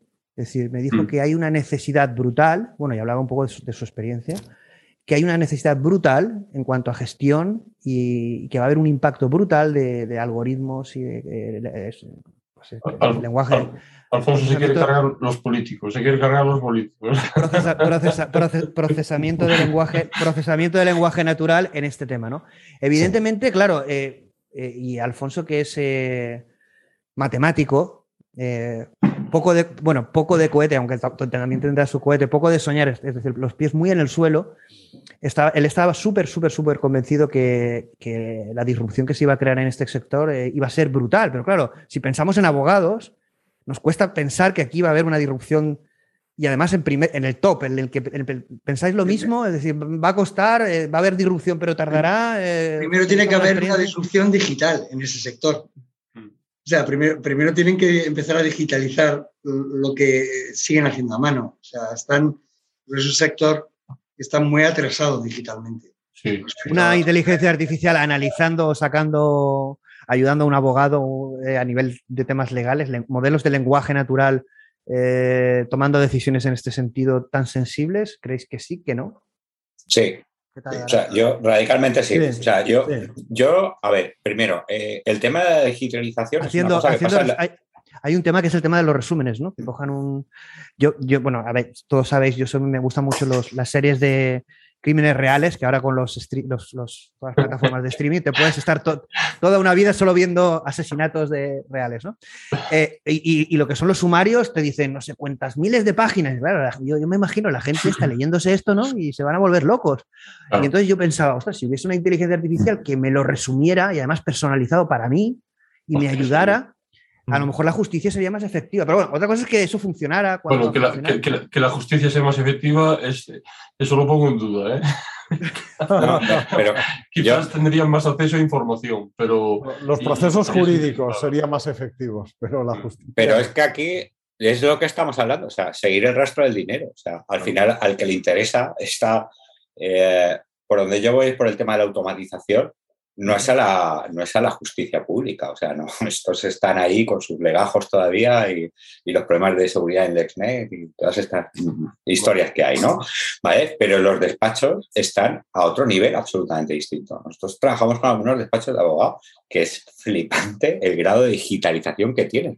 Y de hecho, de los proyectos que nos estrenan, precisamente son cosas muy sencillas que no están resueltas en el sector, como es eh, esto que comentaba antes de la extracción de entidades de un documento jurídico. O sea, y no estoy hablando de un resumen ni de una interpretación de una sentencia, estoy hablando de sacar el nombre, eh, un número de cuenta, ¿sabes? Y cuatro datos más que con los modelos genéricos que ya están ahí no se puede hacer. O sea, porque te, da, porque te dicen que este campo es un número, pero no te dicen si es un número de cuenta o es un número de expediente. Y luego pasear todo eso entonces, eso, fijaros qué proyecto tan tonto. Bueno, esto, eh, en una economía de escala de poder automatizar, eh, y pongo un ejemplillo muy, muy, muy sencillo, en, pues en un trámite de, una moratoria de una comunidad de propietarios, ¿vale? Poder automatizar esa carta de, deuda para generar el resumen que es eh, nombre, una estructura súper clara con un texto legal y lanzar una plantilla, ¿vale? Esto, eh, eh, automatizado por una inteligencia artificial que ha leído eh, ese primer documento, ¿vale? Es pasar de hacer, mm, ¿cuántas? 20 al día a hacer 1000 o, o 2.000, o 5.000, o 10.000, depende de la capacidad computacional que tengan, ¿vale? Y todo esto, si además lo unes con, con, herramientas que ya existen, que automatiza el, envío al juzgado y todo esto, sabemos que hay dos en el mercado en, España que, que, lo pueden hacer y, y, que en teoría puedes utilizar eh, a través de API, ¿vale? Para, para utilizar el servicio, con pago obviamente, ¿vale? Fijaros el, el, nivel de, de, expedientes que genera ese despacho abogado, ¿no? La justicia se deportará y se deportará, ¿vale? Si todo esto llega. Pero yo creo que viene por ahí, o sea, por el tema de automatización en, los despachos. voy a hacer una pregunta un poco delicada, pero nosotros somos así de libres y de un poco controvertidos. Eh, todo el tema de la automatización que estás hablando en despachos de abogados, eh, si pensamos en todo el tema de administración pública, bueno, se nos va la cabeza a, a todo lo que se podría mejorar. ¿Por qué no se habla de una administración pública eficiente con inteligencia artificial, pero real? No tanto bla, bla, bla. Y cuando tenemos un número de funcionarios muy elevado y quizá a lo mejor con muchos menos y con una buena tecnología que existe, no hablamos de una tecnología del futuro, sino la que hay, con cosas básicas como las que comenta Santi, se podrían conseguir resultados fantásticos y estamos sufriendo la administración pública que sufrimos. Y la solución es ampliar eh, eh, eh, más recursos humanos, más recursos humanos, porque parece que es la solución en España, ampliar el número de funcionarios eh, parece que, mm, ¿por, qué no, por, qué no, ¿por qué no se vende la modernidad en este país? Y lo que se vende... no interesa. El, caos, donde más se tiene dinero, a, río revuelto, ganancia de pescadores. Eso es, es, un dicho, un dicho que aquí se lleva a raza tabla, a raza tabla. Cuanto más caos hay, más ganancia. No interesa, no interesa, no interesa desde el punto de vista, ya no digo eh, es que te has metido en un tema muy, muy controvertido, ¿no? Pero, pero, yo creo que, que, tiene que ver como una parte con lo que dice Aitor, la digitalización, están a años luz, están con programas, programas, madre mía, querido, bueno, yo no quiero decir nombres y, y, claro, eh, eh, enraizando con lo que dice Santiago, que, que, automatizando esa parte de los despachos es una denegación de servicio en toda regla a administración pública.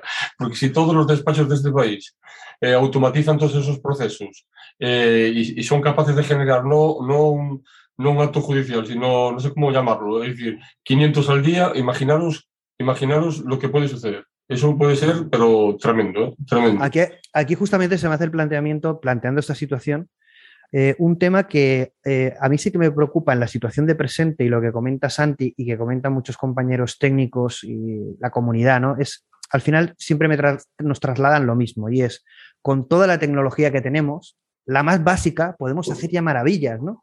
E incluso como comenta Juan, hasta mi cuñado, si se ve cinco vídeos, también puede hacer maravillas. Es decir, con todo lo que tenemos es tanto que con muy poco, y en el estado en el que están las empresas, las administraciones, por lo que dices tú, en Río Revuelto, y entonces nos ponemos a pescar en ese río revuelto o a hacer soluciones, pues, que no son ni óptimas, ni es el futuro, ni es la visión de la inteligencia artificial. Entonces, yo me acuerdo un vídeo que, de Marvin Minsky que comentaba por qué pasaba que en la inteligencia artificial no se daban estos avances tan como tan que soñamos muchos, ¿no? Y es que, claro, muchas veces lo que pasa es que tenemos que vivir el día a día, nos centramos en el business, no tomamos tiempo para generar una solución realmente disruptiva o nos chocamos con la realidad del sistema y no podemos generar algo realmente que, creen, que cree un futuro eh, mejor, más optimizado, eh, que es lo que de alguna manera, eh, en definitiva, que creemos soluciones que no vayan al ritmo del business, sino que vayan al ritmo de, las posibilidades de la tecnología. Y esto es un poco lo que decía Marvin Minsky, que los desarrollos eran muy cortos y que nadie se tomaba dos años para desarrollar nada. Entonces no salían cosas profundas ni útiles, solo hacíamos hamburguesas porque realmente nadie cocinaba, la gente comía. Yo, quiero romper un poco uh, una lanza a favor de la administración pública, por lo menos eh, eh, en Euskadi, y lo, que sé. O sea, el gobierno vasco en los últimos años, sorprendentemente para nosotros, eh, ha, licitado bastantes proyectos de IA y, algunos para temas de predicciones de sociodemográficas, económicas a futuro, para, para sus estudios internos, ¿bien?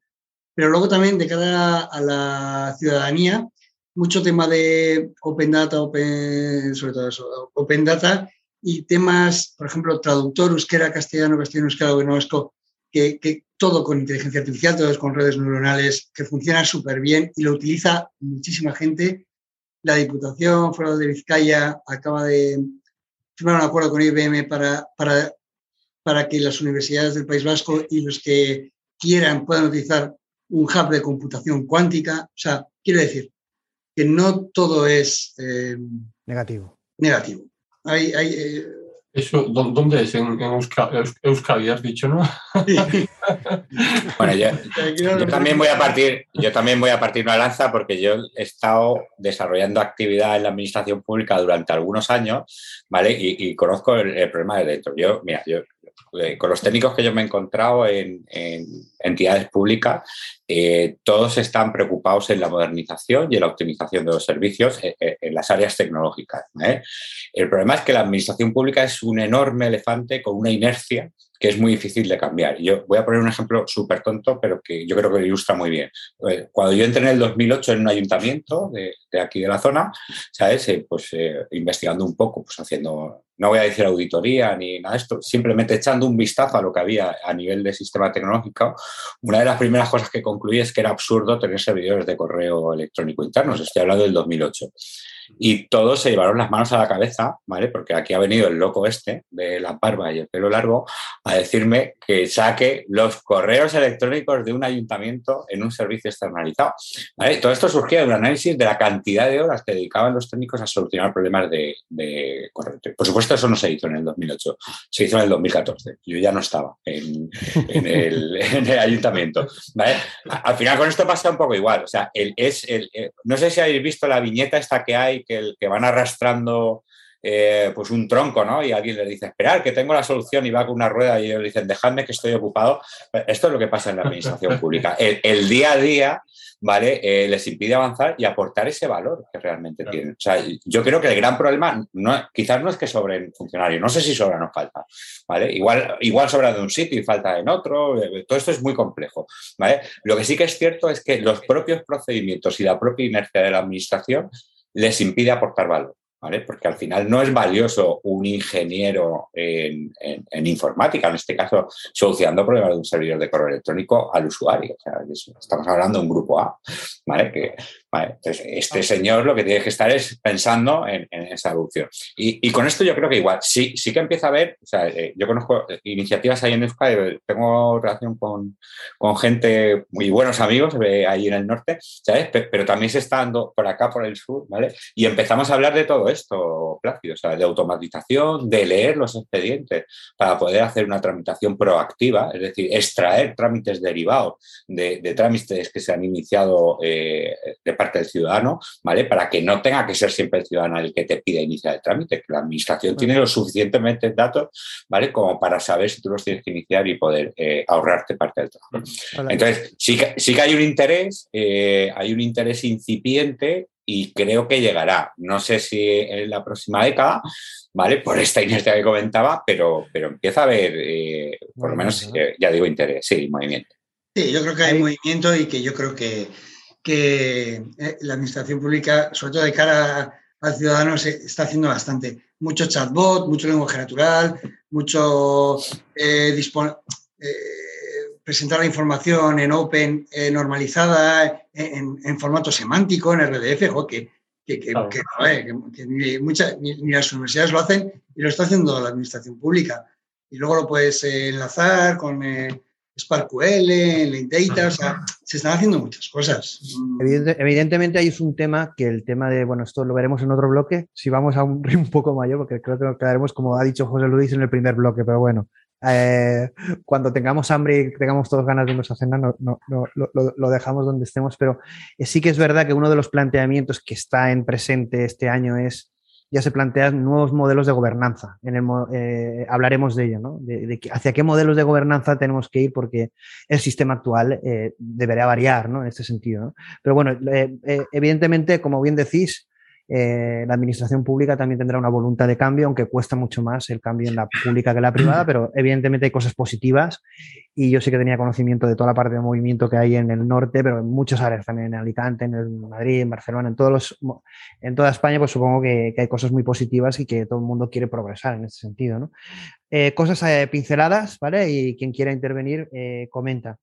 Eh, hay dos áreas, evidentemente, en la transformación digital. Ahí Juan nos hablará un poco quizá de su proyecto, tanto las partes de aplicación de e-commerce como la parte de, marketing digital, ¿no? Es decir, la inteligencia artificial, bueno, eh, vender, es necesario vender y si, es de forma más eficiente o, hacer marketing de forma más eficiente, eh, desde diferentes escenarios, pues uno de los casos de este año de éxito en e-commerce ha sido Shopify y cómo era capaz de, de, obtener oportunidades de compra y los resultados que obtuvieron en este sentido. Pero bueno, ahí Juan nos puede, en esta área, en tanto e-commerce como marketing, pues explicar un poquito lo que están haciendo ellos a lo mejor en, en, en PropTech, bueno, en, el sector inmobiliario. Pero bueno, es, es, evidentemente es un sector puramente digital que se va a transformar mm. eh, eh, a, inteligente, a optimización, eh, a automatización y a integración de procesos de, de, inteligencia artificial poco a poco, quizá de forma evolutiva, pero, llegará un momento que quizá lo, transforme totalmente, pero bueno. Comentadme, quizás tú, Juan, evidentemente tu experiencia. Eh, a ver, nosotros eh, realmente, eh, eso, partimos de, un montón de, experiencia de años en, investigación. Éramos, teníamos la gorra de, yo tenía la gorra hasta hace poco, la única gorra que tenía era de profesor universitario. Y, éramos expertos en, estética e imagen. Trabajábamos con, otros laboratorios eh, intentando crear eh, máquinas capaces de crear arte, eh, música, etcétera, etcétera. Y de repente nos dimos cuenta, parece estúpido, pero nos dimos cuenta, de que, de que toda esta investigación en estética computacional era, era súper útil de, cara a poder vender más. porque al final muchas de las cosas que vendes, la forma de venderlas es poner una serie de imágenes. en el caso del PropTech, que es donde empezamos a trabajar, es muy obvio. Tú, quieres vender tu casa, sacas unas fotos eh, y en muchos casos la parte más importante, aparte del precio de la, casa, son las fotos. Eh, ¿Qué hacemos en la empresa de forma muy rápida? Utilizar esta, este expertise eh, y utilizar modelos propios de forma que, sabemos, bueno, y un, montón de encuestas que sirven de base para, para el sistema, sabemos cuáles qué imágenes funcionan mejor, sabemos qué imágenes venden más.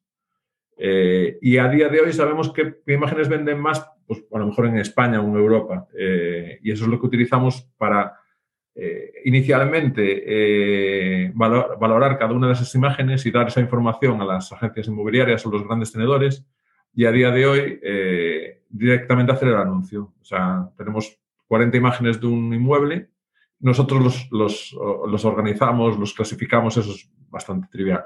Eh, mm. sabemos qué inmueble es, qué, perdón, qué tipo de estancia es cada una de esas imágenes y creamos un orden óptimo de forma que ese, eh, ese orden funciona mejor que, el orden que, haría una persona a mano. Obviamente mucho mejor que el que, haría un particular como yo, pero también mejor que el que, el que está haciendo eh, un profesional inmobiliario en este caso. Entonces simplemente conseguimos más ventas cambiando el orden y bueno, eh, en breve también mejorando de forma automática la imagen. Eh, además, también un modelo que puede, ir mejorando, puede ir evolucionando y puede ir, teniendo cada vez en cuenta más factores, más variables. Exactamente. De todas formas, eh, la empresa se diseñó siempre con dos temporadas como las series. Esta es la temporada 1, que es la, la facilita, entre comillas. La 2, que es la más chula eh, y que ya entra más en, lo que el, típico sueño, el gran sueño de eh, mío en este caso, pero de mucha gente, es, llegar al gusto personal. La misma tecnología que usamos para tener un gusto, el gusto de España, eh, por ejemplo, es la misma tecnología, se podría aplicar para tener el gusto, en mi gusto como ser humano, el de mi moza, el de mi hija, etcétera, etcétera. Y, y, da un poco más de chollo desde el punto de vista técnico. Estamos esperando que el equipo tenga cinco o seis personas más pero, pero la, tecnología a ser exactamente la misma. Y entonces, eh, bueno, tú llegarías a IKEA o a Zara y buscarías mesas y verías tus mesas, o las mesas que te gustan a ti en las primeras posiciones, no las mesas que me gustan a mí o las mesas, eh, o podrías entrar incluso con, con, el permiso, obviamente, esto es obvio, con el permiso de tu pareja, eh, con el gusto de tu pareja y encontrarías las mesas que le gustan a tu pareja. ahí, va a haber, un conflicto. Ahí va a haber un conflicto que la inteligencia artificial no va a saber resolver. Y, está, contextualizada, Juan. Me refiero, por ejemplo, eh, si para Noruega, es decir, tenéis que tener en cuenta más o menos. No, está hecho eh, por, por, regiones. O sea, sí que está contextualizado. De hecho, eh, en, en, parte, una de las razones por las que esto funciona como empresa, pero no funciona como grupo de investigación, es que, es que lo que nosotros llamamos la huella estética, que al final es un dataset enorme hecho por nosotros, tiene un, coste alto. No es algo que puedas hacer en... Claro, yo te entiendo, sí, te entiendo. Eh, es que sucede también, en temas médicos también sucede, ¿no? Es decir, no es lo mismo que tú, a lo mejor para un proyecto en concreto, tomes datos de Galicia o España, eh, que datos de, por ejemplo, del mundo de Canadá, del mundo anglosajón, ¿sabes? Es decir, eh, cambia completamente. Mm. ya no duermo esta noche, ya pensando en eso que me acabo de insultar. a ver, es, nosotros sí que podemos pues, pudimos hacer un ciclo largo, como el que decía mm. Minsky, porque nosotros estábamos fuera de la empresa. Claro. No sé si me explico. Nosotros estamos usando algo que llevamos desarrollando un montón de años. De repente vimos, hombre, esto es útil. Al principio sabíamos que era útil, pero no exactamente para todo lo que es útil ahora, prefiero, ni conocíamos las aplicaciones, hicimos todo mm. lo que no se puede hacer en una empresa. Empezamos una empresa con la herramienta, no con... Claro, sí, bueno, cogiste el, expertise y, lo, y lo aplicaste. Eh. Lo, que sí, lo que sí que está claro es que tanto la parte de e-commerce, bueno, quizá en todo, ¿no? Tanto en salud, en cualquier vamos hacia, gracias a la inteligencia artificial, a, una experiencia como muy personalizada totalmente, a un nivel nunca visto. al final, en, en cualquier cosa, ¿no? Mm, para bien o para mal, ¿no? En este sentido, ¿no? La experiencia humana va a estar personalizada por la inteligencia artificial, sí o sí, seguro, vamos a eso.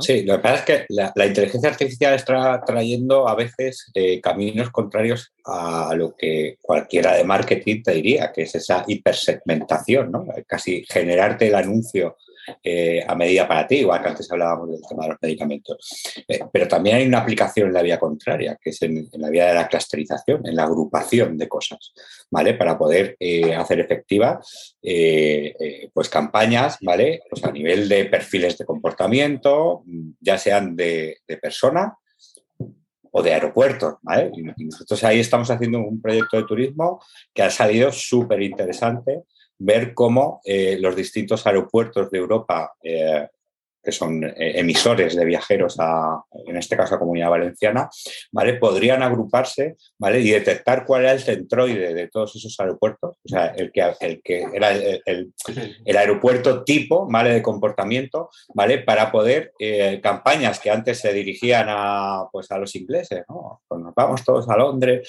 y tal, y resulta que eran campañas vacacionales y, el que es vacacional es el aeropuerto de Manchester y no el de Gatwick, ¿vale? O MICE, o sea, congreso, y nos íbamos otra vez, nos íbamos a Gatwick y ahí se acercaban, ¿vale?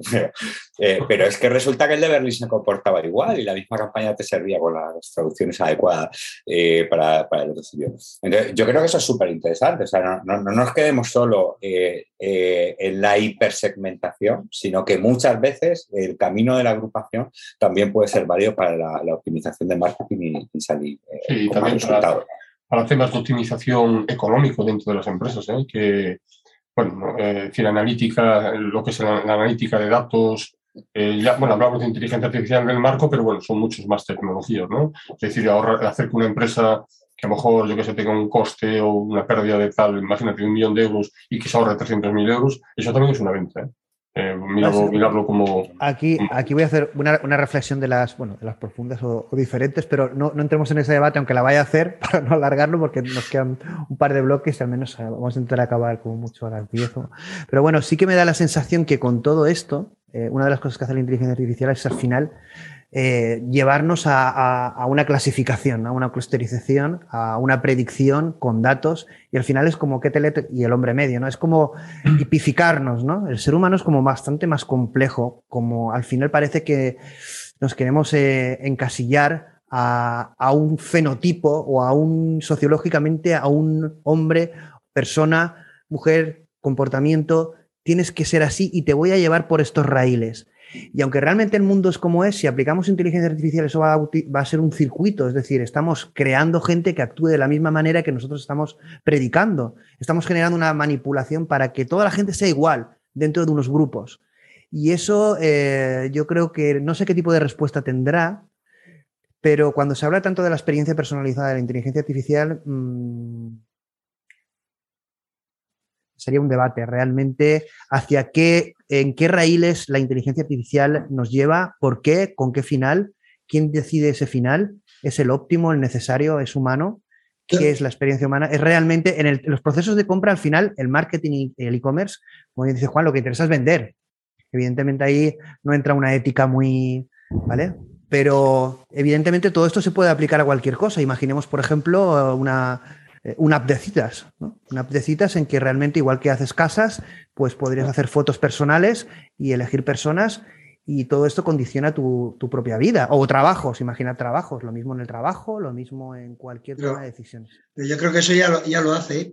Sí, sí. Y, y creo que, la, o sea, como decía antes, no hay nada nuevo en el, en el mundo, ¿no? Yo creo que la hija como digna hija, o sea, la IA como digna hija nuestra, eh, está haciendo lo mismo que hacemos, o sea, lo que hemos hecho siempre los humanos, es decir, si tú entrabas con unas pintas muy malas a un banco, no te, van a dar un préstamo nunca, porque el, que está allí eh, directamente te, va, te va a segmentar. Eh, a juzgar, te va a juzgar. Te va a juzgar y te va a segmentar. Y eso lo hemos hecho toda la vida y, y cuando entras en un bar, el camarero, si te conoce, te va a poner el café personalizado y si no te conoce, en función de cómo te vea, pues te tratará de una manera u otra. O no te pone la tapa. O no te pone la tapa.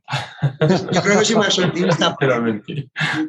porque en las segmentaciones, de, en la parte de marketing, la parte financiera o bancaria, las segmentaciones que hacen los sistemas eh, son matemáticamente son mejores que las que hacen los expertos en marketing, eh, los expertos financieros. O sea, eh, por lo menos matemáticamente son más óptimas.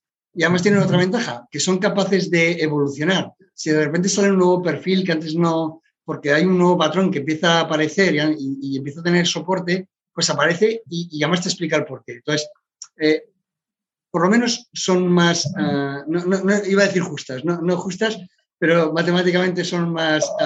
bueno, yo, lo, que, digo que tú, pero yo lo defino como objetivos. Son objetivas en relación a los datos y nosotros le introducimos la parte subjetiva, ¿sabes? Entonces, esa parte subjetiva eh, lo, sabemos todos, eh, eso también se transfiere al conocimiento. También se transfiere, efectivamente. Otro, pero, pero quiere decir que no hay nada nuevo en el mundo. O sea, esto lo hemos hecho siempre y la IA lo va a hacer porque es hija nuestra. Entonces, otro otro tema que viene, otro tema que viene relacionado, así vamos avanzando. Otro tema es el de las, eh, la creatividad. Es decir, la inteligencia artificial este año todo el tema de creatividad ha sido un boom, ¿no? Con todos los modelos, tanto de imagen, de texto, de, son, de, bueno, de sonido. Es decir, al final, eh, cuando hicimos un programa basado en la creatividad con inteligencia artificial, mucha gente del sector de la creatividad, para mí, inocentemente, es mi opinión, porque aquí cada uno damos nuestra opinión, hablaba mucho de co-creatividad, de que la inteligencia artificial nos va a ayudar. Yo no estoy con eso. Yo creo que pondremos un Spotify y el descubrimiento semanal estará hecho a nuestra medida la canción y en tiempo real. Entonces, yo creo eh, que habrá de todo. y luego esto, aunque no tenga que ver nada con la inteligencia artificial, eh, pero lo voy a meter aquí. Hay un boom con lo de NFT, ¿no? Es decir, al final, si unimos y proyectos de, de, proyectos de creatividad, de inteligencia artificial junto con NFT. Claro, si a la velocidad que crea una inteligencia artificial con imágenes, eh, hoy, mira, veía un proyecto que yo sí que me quedé ahí un poco diciendo, esto es que esto nos, va a sorprender. Era básicamente una imagen generada con un Real Engine. Bueno, un Real Engine es un motor de 3D para videojuegos, para quien no lo conozca o los oyentes. Y bueno, cogía una visualización en un ordenador, lo pasaba por una red y sacaba una calidad brutal. Es decir, cogía un videojuego, un motor de render, lo pasaba por un modelo y te estaba creando eh, ese hiperrealismo, ese modelo de render, pero eh, es brutal eso. El resultado es que, bueno, luego detrás está bueno, hay un montón de cosas ahí, ¿no? Pero el resultado es brutal. O, el modelo clip que tú pones, eh, un sofá que tenga forma de aguacate y te sale 300, ah, modelos. Entonces, esto a nivel de creatividad nos supera, es decir, eh, y nos va a ayudar, a ver, nos va a ayudar, pero nos va a sustituir o superar hasta el nivel que la gente dice, no, no, nos va a ayudar porque al diseñador le va a dar ideas y en la música o en los guiones de una película, pero sí, eso es muy bonito, pero ¿vosotros si a una biblioteca y compráis una novela sabiendo que todos los autores son humanos? Pero yo, a ver, yo te, yo te, yo te comentaría. Estoy, de acuerdo, estoy de acuerdo con lo que comentas, ¿no? que te enchufarás el Spotify y la música que a ti te gusta o la que a mí me gusta estarán generadas. Porque eso es un caso de uso. ¿De acuerdo? algunas, o algunas. Eso es un caso de uso. Y estoy muy de acuerdo con que eso va a estar ahí.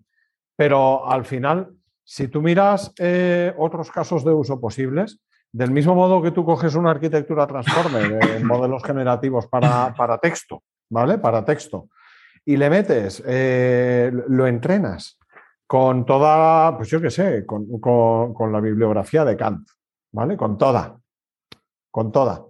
Y luego tú. Esa, mejor que no, ¿eh? No, vale.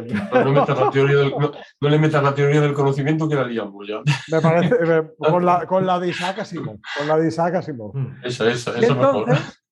Y entonces eh, tú le pones un texto y te lo va a continuar, pero dentro de lo que sabe, o sea, en su contexto de conocimiento, ¿ok? Eso mismo lo puedes hacer mm, con, con, la obra pictórica de Miró. Y tú le metes una foto y te, puede llegar a generar imágenes, efectivamente, pero dentro del contexto que conoce.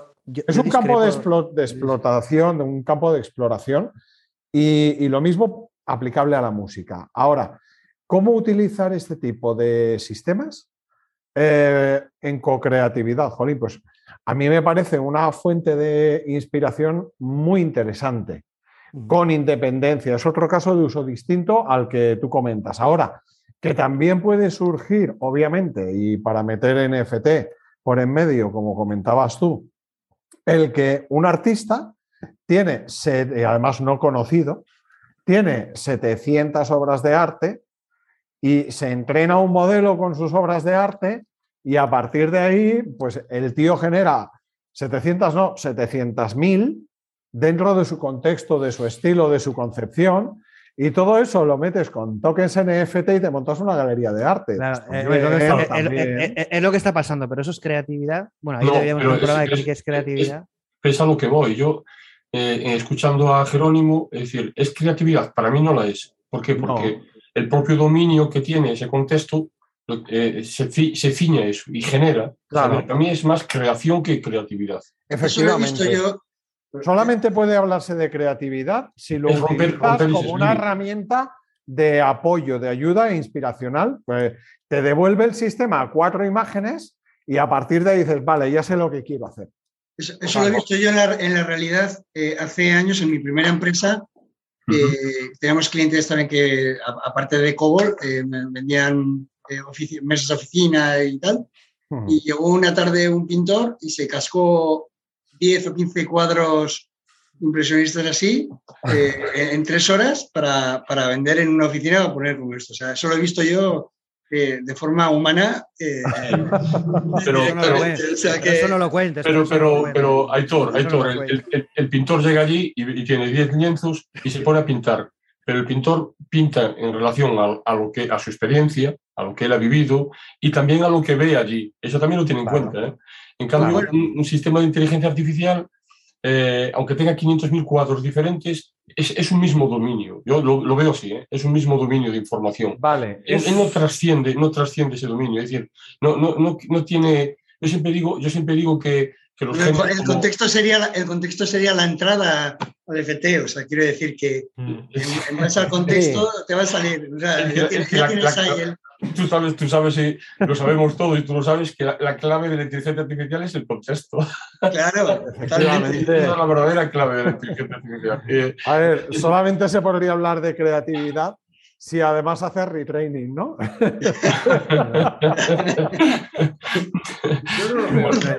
bueno, pero, yo, creo, yo, creo que, que no, no, no nos va a superar en el sentido. Esto, yo, por símil, lo que comenzaba comentaba Plácido, es, vale, tú tienes una imagen de un juego, le metes eh, una red y te saca uno hiperrealista. hiperrealista. Yo me imagino que cuando salió la fotografía, los pintores decían, jo, los, realistas, hacemos unos cuadros realistas. Han sacado un chisme que le pones así una, una tela, la quitas y te saca un cuadro súper realista. Eh, eso no ha acabado con los pintores. yo, también pienso en la película esta de Mr. Bean, ¿no sabes? Cuando tenía el cuadro allí de la, de la reina esa, y va el tío, se mancho allí y lo limpia. Eso también es creatividad. Porque el tío jodió, el cuadro que había allí que valía tantos millones, pero, pero hombre, pero estaba muy bien, ¿no? Y nos hizo reír. Es creatividad. Hacer reír también es creatividad. ¿eh? Pero yo creo que la creatividad es algo nuestro, humano, es un concepto humano. Eh, y, enraizarlo con, con, la tecnología de esa manera y tal. Yo, yo siempre digo que, que, tenemos que tener los pies en el suelo, ¿sabes? En, y meter conceptos, muchísimas veces en el mundo de la inteligencia artificial, lo sabemos todos, metemos conceptos muy humanos dentro de, de eso y eso es un problema. Es un problema porque aparecen todo tipo de especulaciones, la gente desvaría, eh, bueno, te puedes coger el cohete. ¿eh? Yo el cohete me lo cojo muchas veces. ¿eh? espera, espera, espera. Pero vamos, Vamos, vamos, vamos, a pasar a otro tema porque nos quedan dos y pasamos a otro bloque. Si me dejas un. Sí, sí, Nada, yo, yo, yo, meteré prisa, pero no quiero meter prisa. Luego me criticarán que, que meto prisa y que no. Pero bueno, tranquilo, puedes comentar lo que quieras. Si no tenemos ah, es, es, muy rápido. Es, el tema es para, para hablar mogollón, pero, pero, pero básicamente yo creo que sí que, que, que pueden ser los computadores pueden ser creativos y a largo plazo van a ser totalmente creativos. No son creativos a día de hoy y no sería creativo simular la obra de un autor, pero sí sería creativo crear un nuevo estilo, por ejemplo. Y, hay mm, sistemas que lo hacen, me refiero al, campo en el que me movía antes de dedicarme a, las empresas.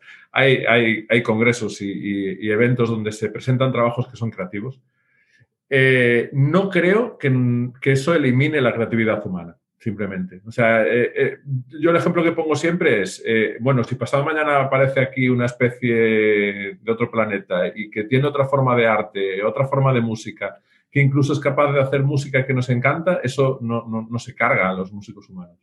Pero sí aporta y, sí que permite, por ejemplo, en el contexto que decíais antes, del autor que, que que, sigue su estilo, pues una metáfora más chula, eh, un, humano que no tiene capacidades artísticas, entre comillas, pero todos tenemos capacidades artísticas, pero no sabe pintar, pues a lo mejor con una herramienta computacional de, apoyo a la creatividad, este, este ya no sería un, cacharro creativo, sería un cacharro que te echa una mano. pues a lo mejor permite explorar eh, esas capacidades creativas que tiene de una manera más simple, eligiendo imágenes a lo mejor, y puede hacer, crear una imagen suya.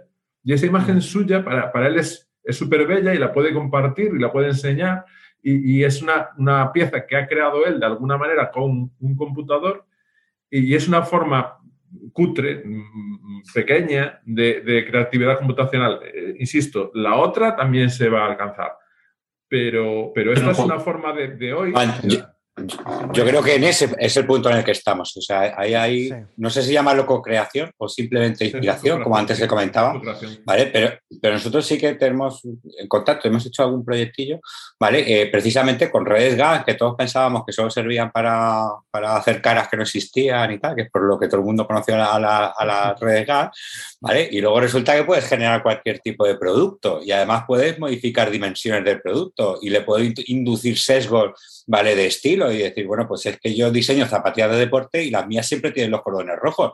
Y yo entreno la red con zapatillas de deporte que solo con cordones rojos y todo lo que me va a validar son zapatillas con cordones rojos. y luego encima Claro, entonces, eh, eh, y, eso sí que eh, facilita la inspiración en el diseño de la zapatilla, que es algo, pues, zapatilla o producto que sea, ¿vale? No, no zapatillas en este caso. Y encima, como puedo modificar, además con interfaces muy sencillitas, de estas de búmetros, que voy diciendo, pues más larga, más alta, más y todo esto. Y es una herramienta muy sencilla que ayuda en, esa fase inspiracional. Luego, por detrás del producto hay un desarrollo. Aquí en el, en el estado del arte de 2021, bueno, se analiza mucho, pues básicamente que la inteligencia artificial ya juega a videojuegos mejor que porque cuando hablábamos de los programas que han triunfado mucho de superinteligencias, la gente se reía. Eso no, ya estamos tocando cosas que superan al humano.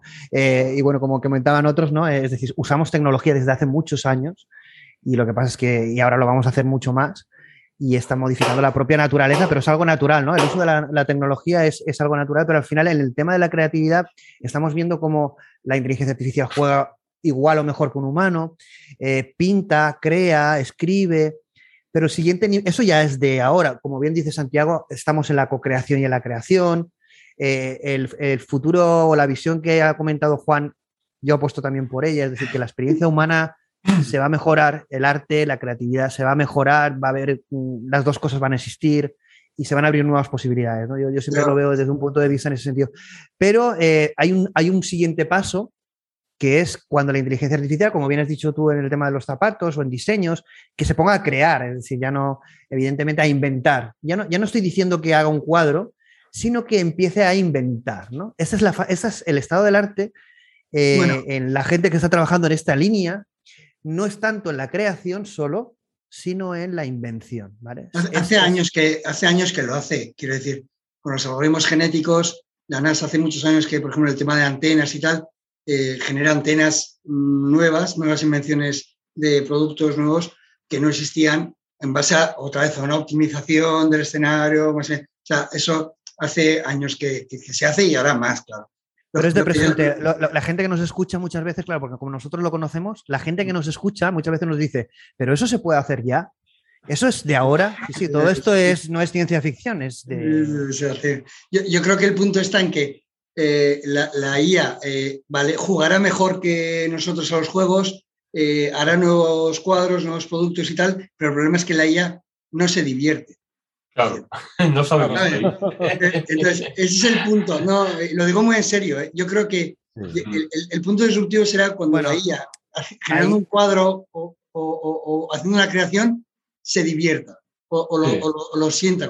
bueno, ahí, hay, a ver, a ver, hay una, ahí hay una pregunta que no me, es un poco a, lo Matrix, pero te la voy a decir. Es decir, ¿tú, crees, ¿tú te diviertes o crees que te mm. diviertes? Entonces, la inteligencia artificial eh, llegará un momento seguro que cree que se divierte. ¿Qué diferencia habrá contigo? Eh, simplemente un salto de fe, seguro. Ahí es donde tenemos un problema. Eso es volver a tocar el tema de la. Yo voy, a, yo voy a ser más puñetero y, y la diversión es un refuerzo. Eh, bueno, esto no es, es aprendizaje también, ¿eh?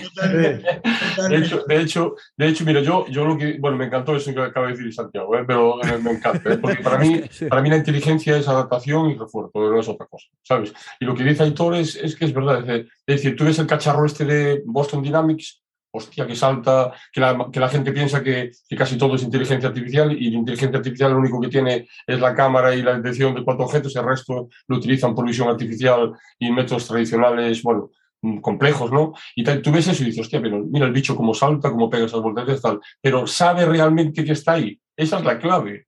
Esa es la clave. El, el, el, que, el quien sabe que está ahí somos nosotros, nosotros. El concepto de creatividad como exponía también antes Juan, es decir, eh, él, crea ese cuadro, pero que dice el autor, no se divierte, porque no tiene esa, esa conciencia de, de, de, lo que está haciendo, de lo que genera. Es que volvemos siempre a tocar ese tema, ¿no? que es el de la conciencia y la conciencia en las inteligencias. Cuidado, cuidado, que estamos en el presente y no podemos coger. Sí, sí, de la conciencia. Vale, vale, vale. el, tema, el, tema de la conciencia. El, cohete, el cohete, el cohete. Que, mucha gente, mucha gente lo, lo suele confundir la conciencia con la conciencia, que son cosas completamente diferentes. El tema de la conciencia, pues están ahí el tema de la ah, ética, de la responsabilidad, de todo ese, desarrollar eso. Pero al final es, es, es, lo mismo, es, es lo mismo que se ha hecho con, con el desarrollo de software los últimos 20 años, es lo mismo en otros sectores, es lo mismo. Eh, el, tema, el tema de la conciencia es mejor no meternos ahí porque la liamos. bueno, una cosa, el cohete, En, en, en el tema de la creación, evidentemente hay una parte que ha sido de este año, de presente y que va a evolucionar hasta, yo creo que nos va a sorprender también, pero ya nos ha sorprendido a todos y ha sido debate, que es en el tema del desarrollo de código. ¿no? Eh, vamos a tener asistencia en el desarrollo de código con tecnologías como. OpenAI Codex, eh, GTP, ay, perdona, GitHub eh, Copilot. Y es un inicio, ¿no? Evidentemente es un inicio. esto hicimos un programa que no vamos a entrar ni siquiera a debatirlo, pero que para mí es imperdible de DevSecX, que básicamente es esto dónde va, hacia dónde va y dónde nos lleva, ¿no? Que no lo mm. vamos ni a comentar. Casi que José Luis, como ya hablo en ese programa, casi puedes ahorrarte tu opinión, porque ahí está toda tu opinión. no, fue, fue, fue tremendamente divertido. No sé si lo visteis. De hecho, de hecho, Plácido casi se cae de la silla, porque, porque además el, darnos un poco de sentido del humor a lo que hacemos, a lo que es nuestra pasión. Es decir, a mí es como vosotros, es, es, una pasión. Es decir, yo, yo me dedico todo el día a pensar en cómo desarrollar mis cosas, cómo, Hay gente que hace su trabajo, hay gente que hace sus horas y se va para su casa. No, yo, para mí no termina eso. Yo estoy todo el día pensando cómo mejorar el sistema, cómo mejorar esto. Hostia, y si puedo hacer aquí. El tema este del tracking que os comenté de, tal, me, tiré seis meses. ¿eh?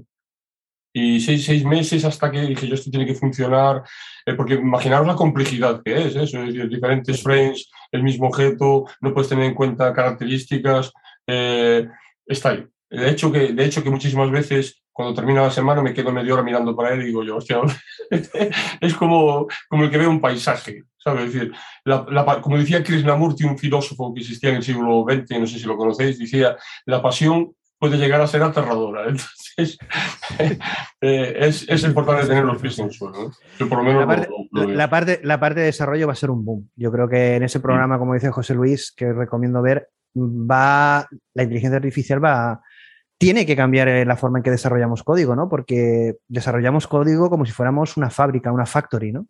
Y la inteligencia artificial nos tiene que ayudar y venir al rescate, ¿no?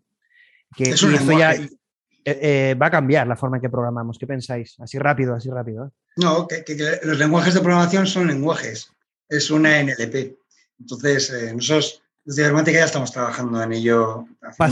pasará como dijimos en ese programa, desaparecerán los lenguajes de programación y solo interactuaremos con inteligencia artificial. Mm, sí. yo también, yo, yo, creo que sí. ¿eh? Sí, bueno. Esperemos espero que, no, pero yo espero que no, porque de la creatividad ya hemos hablado. Yo, creo, que, de, hablar de, Porque no, debemos confundir el, autocompletado, que ya existe y ya lleva tiempo, con el tema de, algo como copilot, una cosa similar a esa. ¿no? Yo creo que, al pensar en, lenguaje, en el lenguaje puramente duro es un error. Yo creo que es una combinación. Yo creo que va a ser algo más a nivel de arquitectura. Eh, como bloques funcionales. Yo el otro día lo, los puse así. Son como bloques funcionales, que, en la que también el hardware tendrá una parte importante. Nosotros, el paradigma que tenemos es el hardware que tenemos. Eh, a, Aitor le, encanta la computación cuántica, lo sé porque lo he visto por ahí alguna vez por ahí. Y claro, en cuanto cambie el hardware, por decirlo entre comillas, va a cambiar todo. Eh, va, a cambiar la forma en que nosotros vamos a observar lo que está sucediendo. Eh, todo cambiará. de hecho, en, el tema de los algoritmos relacionados con las redes convolucionales, los problemas que, que, que tenemos con las RELUS y este tipo de cosas, claro, están ahí, están ahí. De hecho, hay, en la comunidad científica hay incógnitas muy grandes en relación al concepto que tenemos nosotros de, algoritmos. ¿no? Eh, yo creo que al final es toda una transformación. Al final transformaremos la forma en que nosotros interpretamos los datos lo he puesto 500.000 veces en, en, las redes sociales, básicamente que nadie me entiende. Yo creo que vosotros me entendéis. Yo te entiendo. Hay que romper ese, ese, dominio de los datos, ¿sabes? Y, es algo matemáticamente, es complejo, es complejo, pero desde el punto de vista teórico es posible. En la teoría está, está. Llevarlo a la práctica, eh, sudas por todo lado. Es algo a día de hoy es irrealizable, pero yo creo que es el camino que debemos seguir. ¿no? nos, quedan, tres temas y luego quiero media hora para el resto del bloque. Media hora porque son, son temas un poco más, al menos el tema de estrategia que es muy interesante, aunque nos queden dos bloques, al menos un bloque más, media hora. Nos quedan tres, tres cositas rápidas eh, que me interesan hablar. Una, las Smart Cities. Eh, eh, y el tema de la conducción autónoma y la movilidad. Evidentemente, lo estamos viviendo. En el tema de Smart Cities, los proyectos ya lo hicimos, dedicamos en un programa. Yo creo que ha sido para mí, es mi opinión, ¿eh? si alguien ha participado en algún proyecto de Smart City, lo que voy a decir a lo mejor para mí han sido un fiasco, es decir, eh, se ha vendido muchos proyectos de Smart City. Eh, China está apostando, igual que países como Dubái, donde hay otras libertades, otras capacidades o otra maniobrabilidad, evidentemente van a poder desarrollar ese tipo de ciudades casi desde cero, ¿no? Lo estamos viendo, casi ciudades del futuro los proyectos de Smart City, ¿cuál es su futuro en este sentido? Nosotros en el programa que hicimos incluso hablamos de, esa inteligencia superior que estuviera ayudando a los ciudadanos. ¿no? En el programa lo, dijimos, no sé si llegaremos ahí, pero en los proyectos de Smart City tienen mucha atracción y la inteligencia artificial ahí va a jugar un papel fundamental, no solo en el tema de la gobernanza, sino en el tema de, diferentes servicios integrados, pero uno de los protagonistas es el tema de la movilidad, la conducción autónoma que parece que tiene más dificultad de la que parece, evidentemente, por lo que estamos viendo, pero que va a llegar y cuando realmente sea perfecta, ahí habrá un cambio de paradigma en cuanto a la movilidad, que ya lo está viendo, ¿no? Ya, está, ya sabemos que eso sucederá, no sabemos si muy pronto o muy tarde. Yo me aventuré a decir en la entrevista que me hicieron en Spurna que en cinco años, cinco o diez años, eh, me extrañaría que no lo tuvieran. ¿Qué, ¿Qué creéis que va a pasar? Conducción autónoma, Smart Cities, rápido rápido tampoco mucho. Eh, yo, lo de conducción autónoma, eh, ojalá me equivoque, pero yo creo que ya no es algo ya tan eh, relacionado directamente con la tecnología. Hay otros ámbitos como el legal, el, contexto de las ciudades, cómo está estructurado las ciudades. Es decir, yo creo que es algo más complejo. De hecho, en Estados Unidos, o es la última noticia que tengo, eh, se obliga a llevar un conductor al lado de un coche autónomo si hay riesgo de, de, vidas o algo así. ¿no? Eh, al final, la inteligencia artificial son algoritmos y, carecen de una cosa. ¿no? Yo siempre digo que, desde mi perspectiva, que lo más importante de la inteligencia artificial es el contexto. A día de hoy, como estos coches que tienen miles de redes neuronales, pues generan un contexto, generan un contexto más o menos en tiempo real. Pero ¿qué les falta? Les falta la interpretación no son capaces de ir más allá de, sus datos objetivos, ¿no? Es decir, de lo que están, de lo que están relacionando, a lo mejor son capaces de generar ese tipo de predicciones, ¿no? Pero esa subjetividad que tenemos los seres humanos hace falta, pero hace a día de hoy yo creo que no, que no es posible. Pero hace, falta, hace, falta esa subjetividad de la que tú mm. hablas, de la que sí que está alejado lo que vemos. Eh, los seres humanos la conducción. Los seres, humanos, la tienen, pero para la, conducción, para la conducción autónoma, ¿tú crees que hace falta? Yo creo que la subjetividad hace falta. Eh, es mi opinión. Eh, la subjetividad, es decir, nosotros como los seres humanos, decirme si, conocéis algún ser humano, si conocéis algún ser humano que lo que esté mirando no sea mirando desde el pasado. Es decir, nosotros observamos lo que sucede desde el pasado. Nosotros somos una máquina del tiempo. Del tiempo. Es decir, nuestra experiencia es clave en nuestras decisiones, en nuestra toma de acciones y, elecciones. Eh, generalmente, eh, una máquina, una máquina, un software puede llegar a un cruce y verse una situación que no conoce, que no tenía, no tenía previsto y en teoría pues debía ser capaz de, solucionarlo. Pero la, práctica es que no sucede. Es decir, la práctica es que se producen accidentes eh, y todo lo que tenga que ver que ponga en riesgo vidas de las personas, al final, pues la legislación va a entrar ahí. Y es lo que está pasando en Estados Unidos. Al final entró la legislación y ha dicho, no, mira, tiene que ir una persona con, con un vehículo. Que el vehículo vaya, pero que vaya la persona al lado, porque hay cosas que una máquina a día de hoy, en mi opinión, no es capaz de predecir. Y que tiene, y que tiene mucha complejidad, yo estoy de acuerdo. Eh, yo creo, eh, cualquiera que haya conducido bastante, eh, le ocurre, le ocurre que está viendo a un coche de adelante, que va adelante y que está en el carril derecho y dices, mira, no acelero porque ese coche se va a cambiar ahora al carril izquierdo y efectivamente se cambia. Mm. Y en otra ocasión, con un comportamiento similar, dices, voy a acelerar porque se, se mantiene ahí y efectivamente se mantiene. Claro. Lo que pasa, y eso es algo que supone una dificultad tremenda incorporarlo en, un sistema de toma de decisiones. Sí, vosotros imaginar, imaginar que vais en un coche y aquí en Galicia, que son todo carreteras pequeñas, no son autopistas, así hay autopistas ¿eh? también, que no me malinterprete, pero hay muchas carreteras pequeñas y vas con el coche por una carretera nacional y, de repente ves una curva y lo único que ve un sistema de inteligencia artificial es una curva, te ve aquí, es capaz de sacar todo tal, la información y ve árboles, no ve nada más. Pero el ser humano sabe que detrás de esa curva puede haber algo, puede suceder algo. Y a lo mejor hay un objeto o algo que no es, no es consciente, pero el cerebro procesa esa información, ¿eh? por el cerebro, pues, y de repente pisas el freno y justo, te digo porque me ha pasado, y justo al pasar en esa curva y vas a una velocidad normal, te encuentras pues un, coche parado o un semáforo, como yo conozco una carretera en Galicia, que detrás de una curva hay un semáforo y siempre está en rojo. Yo he pasado 500 veces por ahí y las 500 veces estaba en rojo. Entonces, claro. Eh, o, simplemente que en vez de una curva sea una doble curva, claro, también. tú lo que ves es una ráfaga de luz. Hmm. Y eso, eh, el, el, vehículo autónomo, ¿qué pasa? Que lo interpreta como qué? Como una farola que parpadea o, como la ráfaga de luz en la primera curva del coche con el que te vas a cruzar. O, la, luna. O, sea, tiene, eh, tiene una complejidad más allá de lo que, de lo que parece. bueno, Juan, Juan, decía, Juan decías muchas veces que no, sentías con la cabeza yo que lo veo al contrario, me refiero, al final, yo, yo por una, tengo un montón de aficiones raras y, frikis, y una son los coches eléctricos, y detrás de los coches eléctricos va Tesla, y detrás de Tesla va a los sistemas de autoconducción. Entonces, alguna noticia voy leyendo. A ver, eh, y, siempre hay un montón de gente diciendo que es imposible con cámaras y tal. Y bueno, al final, el resumen es, nosotros somos un ordenador que lleva dos cámaras eh, y, un sistema de audio más o menos decente y, con eso arreglamos. Y dentro, dentro del, así del, del, hardware lo que tenemos es una red gorda, no tenemos nada así diferente de entonces, yo creo que, que ya hay sistemas que permiten eh, la conducción autónoma hoy, eh, que pueden tener algún error o, pueden, o se están validando, tal, sí, pero ya los hay. Me refiero, ya hay gente que se, hace 600 kilómetros en condiciones complicadas con un cacharro y no toca el volante. Eso ya existe. Eh, de aquí a cinco años será normal. La diferencia va a ser esa simplemente.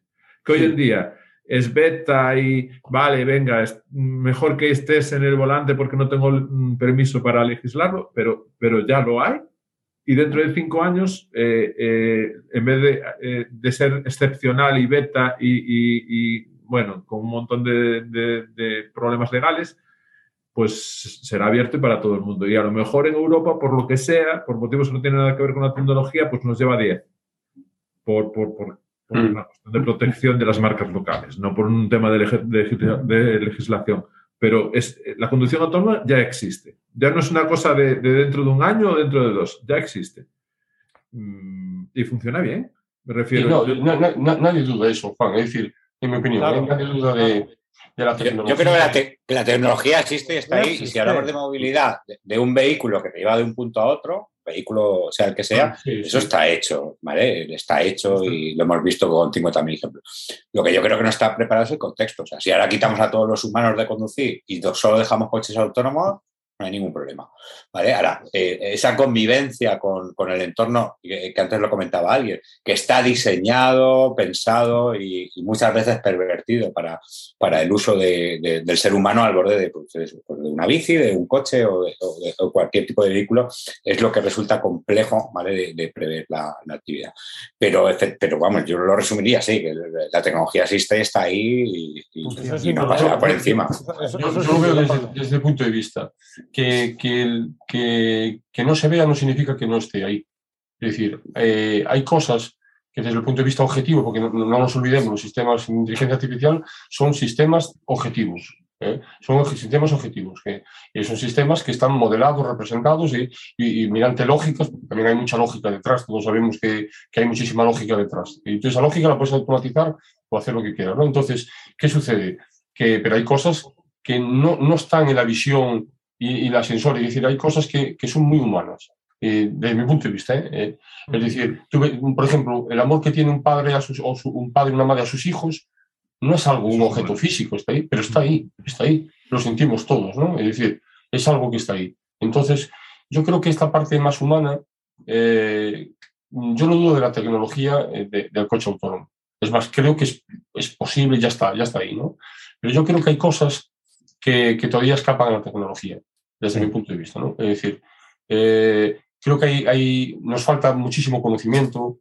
Eh, de hecho, hay una empresa en Estados Unidos, una empresa que colabora con Google, creo que es, que se dedica a, a montar escenarios complejos de, de situaciones que, que, es decir, si sucede, aparece una persona en un paso de cebra, intentan representar, pero tú no puedes representar todas las posibilidades, porque el universo es infinito de posibilidades. Es decir, y está claro que el ser humano también se equivoca, ¿eh? Pero yo creo, creo que ante situaciones eh, complejas, situaciones pues eh, impredecibles, a día de hoy, eh, o es la impresión que yo tengo, el ser humano aún está por encima de, las máquinas. Vamos, a otro, eh, otro tema. Bueno, Jerónimo, a mí me están reclamando, entonces iría con vosotros, pero, pero estoy Objetivo, eso sí que es objetivo. Eso es completamente objetivo. Objetivo, objetivo, perdón. De verdad, un placer estar con todos nosotros todo este rato y, y, querría seguir, pero, pero voy a tener que cerrar por hoy. Así que bueno, eh, mis disculpas por abandonar antes de tiempo el barco, pero es lo que me toca. Lo siento mucho, nos vemos en la próxima. Un placer. chao, Chao, chao. Hasta ahora, Hasta ahora.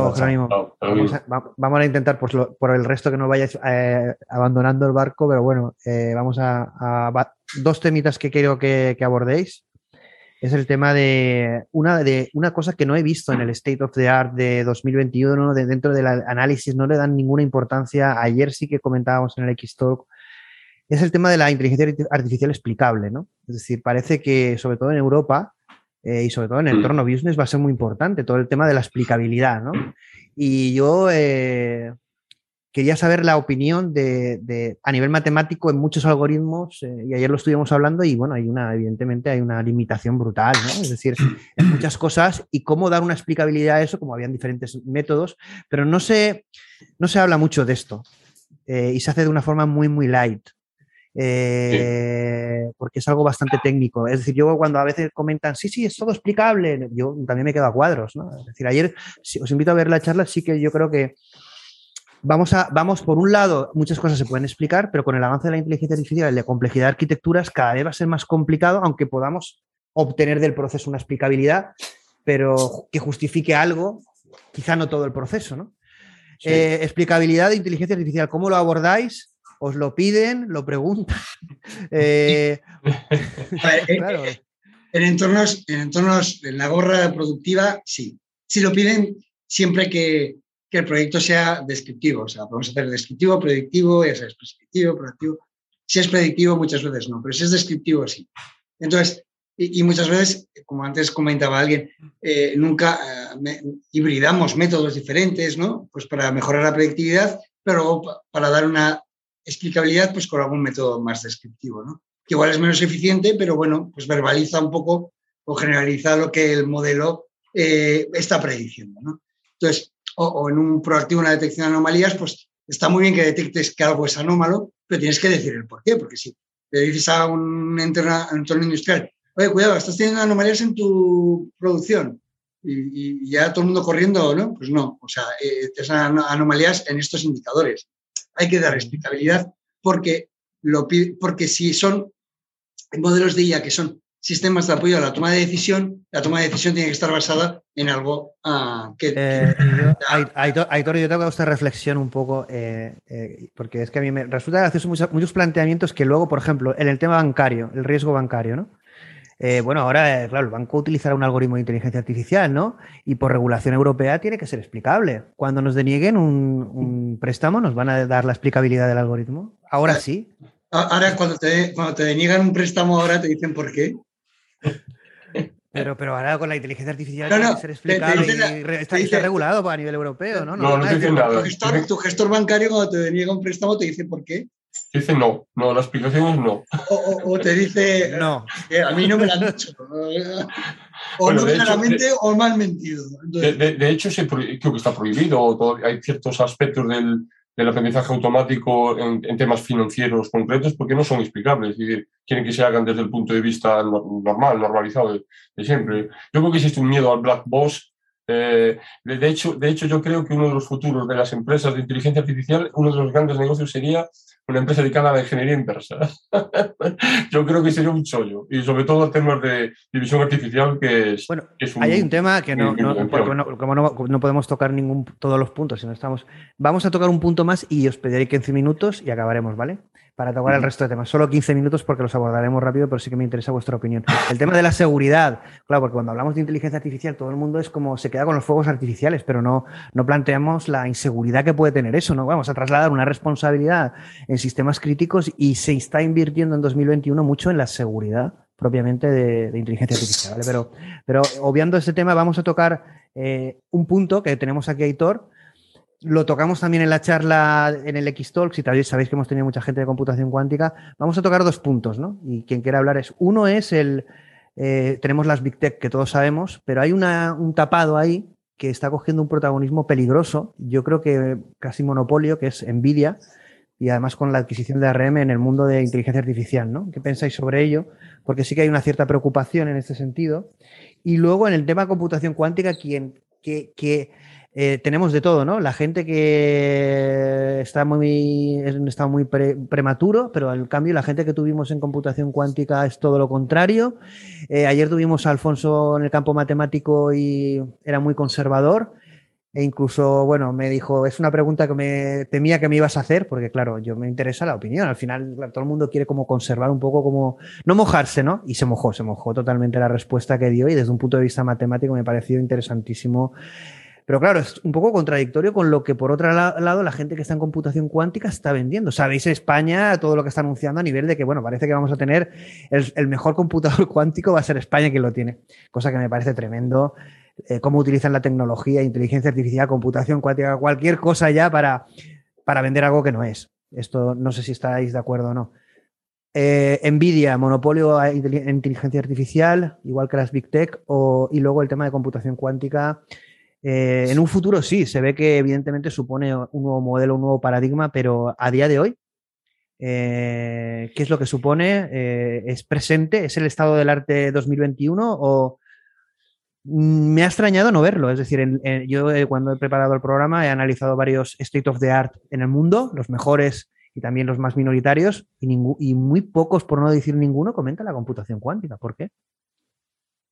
Computación cuántica, bueno, de hecho ahora estamos en un proyecto que precisamente es eso. Una de las tareas eh, importantes es evaluar casos de uso que se puedan hacer hoy en día, que se puedan hacer ya, casos de uso que se puedan hacer en un año, en cinco años, en diez años. la computación cuántica, yo, creo que estamos en la computación cuántica cuando, cuando en el ochenta y tantos o así, eh, empezamos a programar en ensamblador en la SEPROM que metíamos en un horno para, para, para hacer las pruebas. ¿no? Es decir, eh, es decir, podíamos hacer cosas, podíamos hacer cositas, pero que no se podían escalar a producción. ¿Y por qué se, y mi, y mi pregunta en esto es, ¿por qué se invierte tanto dinero? Entiendo que un país como China y Estados Unidos, pero España, que da igual que invierta X o, o, el número de millones, ¿por qué? Si es una tecnología inicialmente tan irrelevante de momento, invertir ahora ya en ella, lo que pasa que... Hay que hacerlo, claro. Eh, estamos en el momento exacto, en, aquella época, ¿En que hay que eh, cuando empezaban, eh, si nadie hubiese, si, yo estaba en la carrera de informática, si en la carrera de informática no nos hubiesen enseñado eso en ese momento, no habría, no, no, habría informática. O sea, quiero decir, en los siguientes años no podríamos haber avanzado en la informática.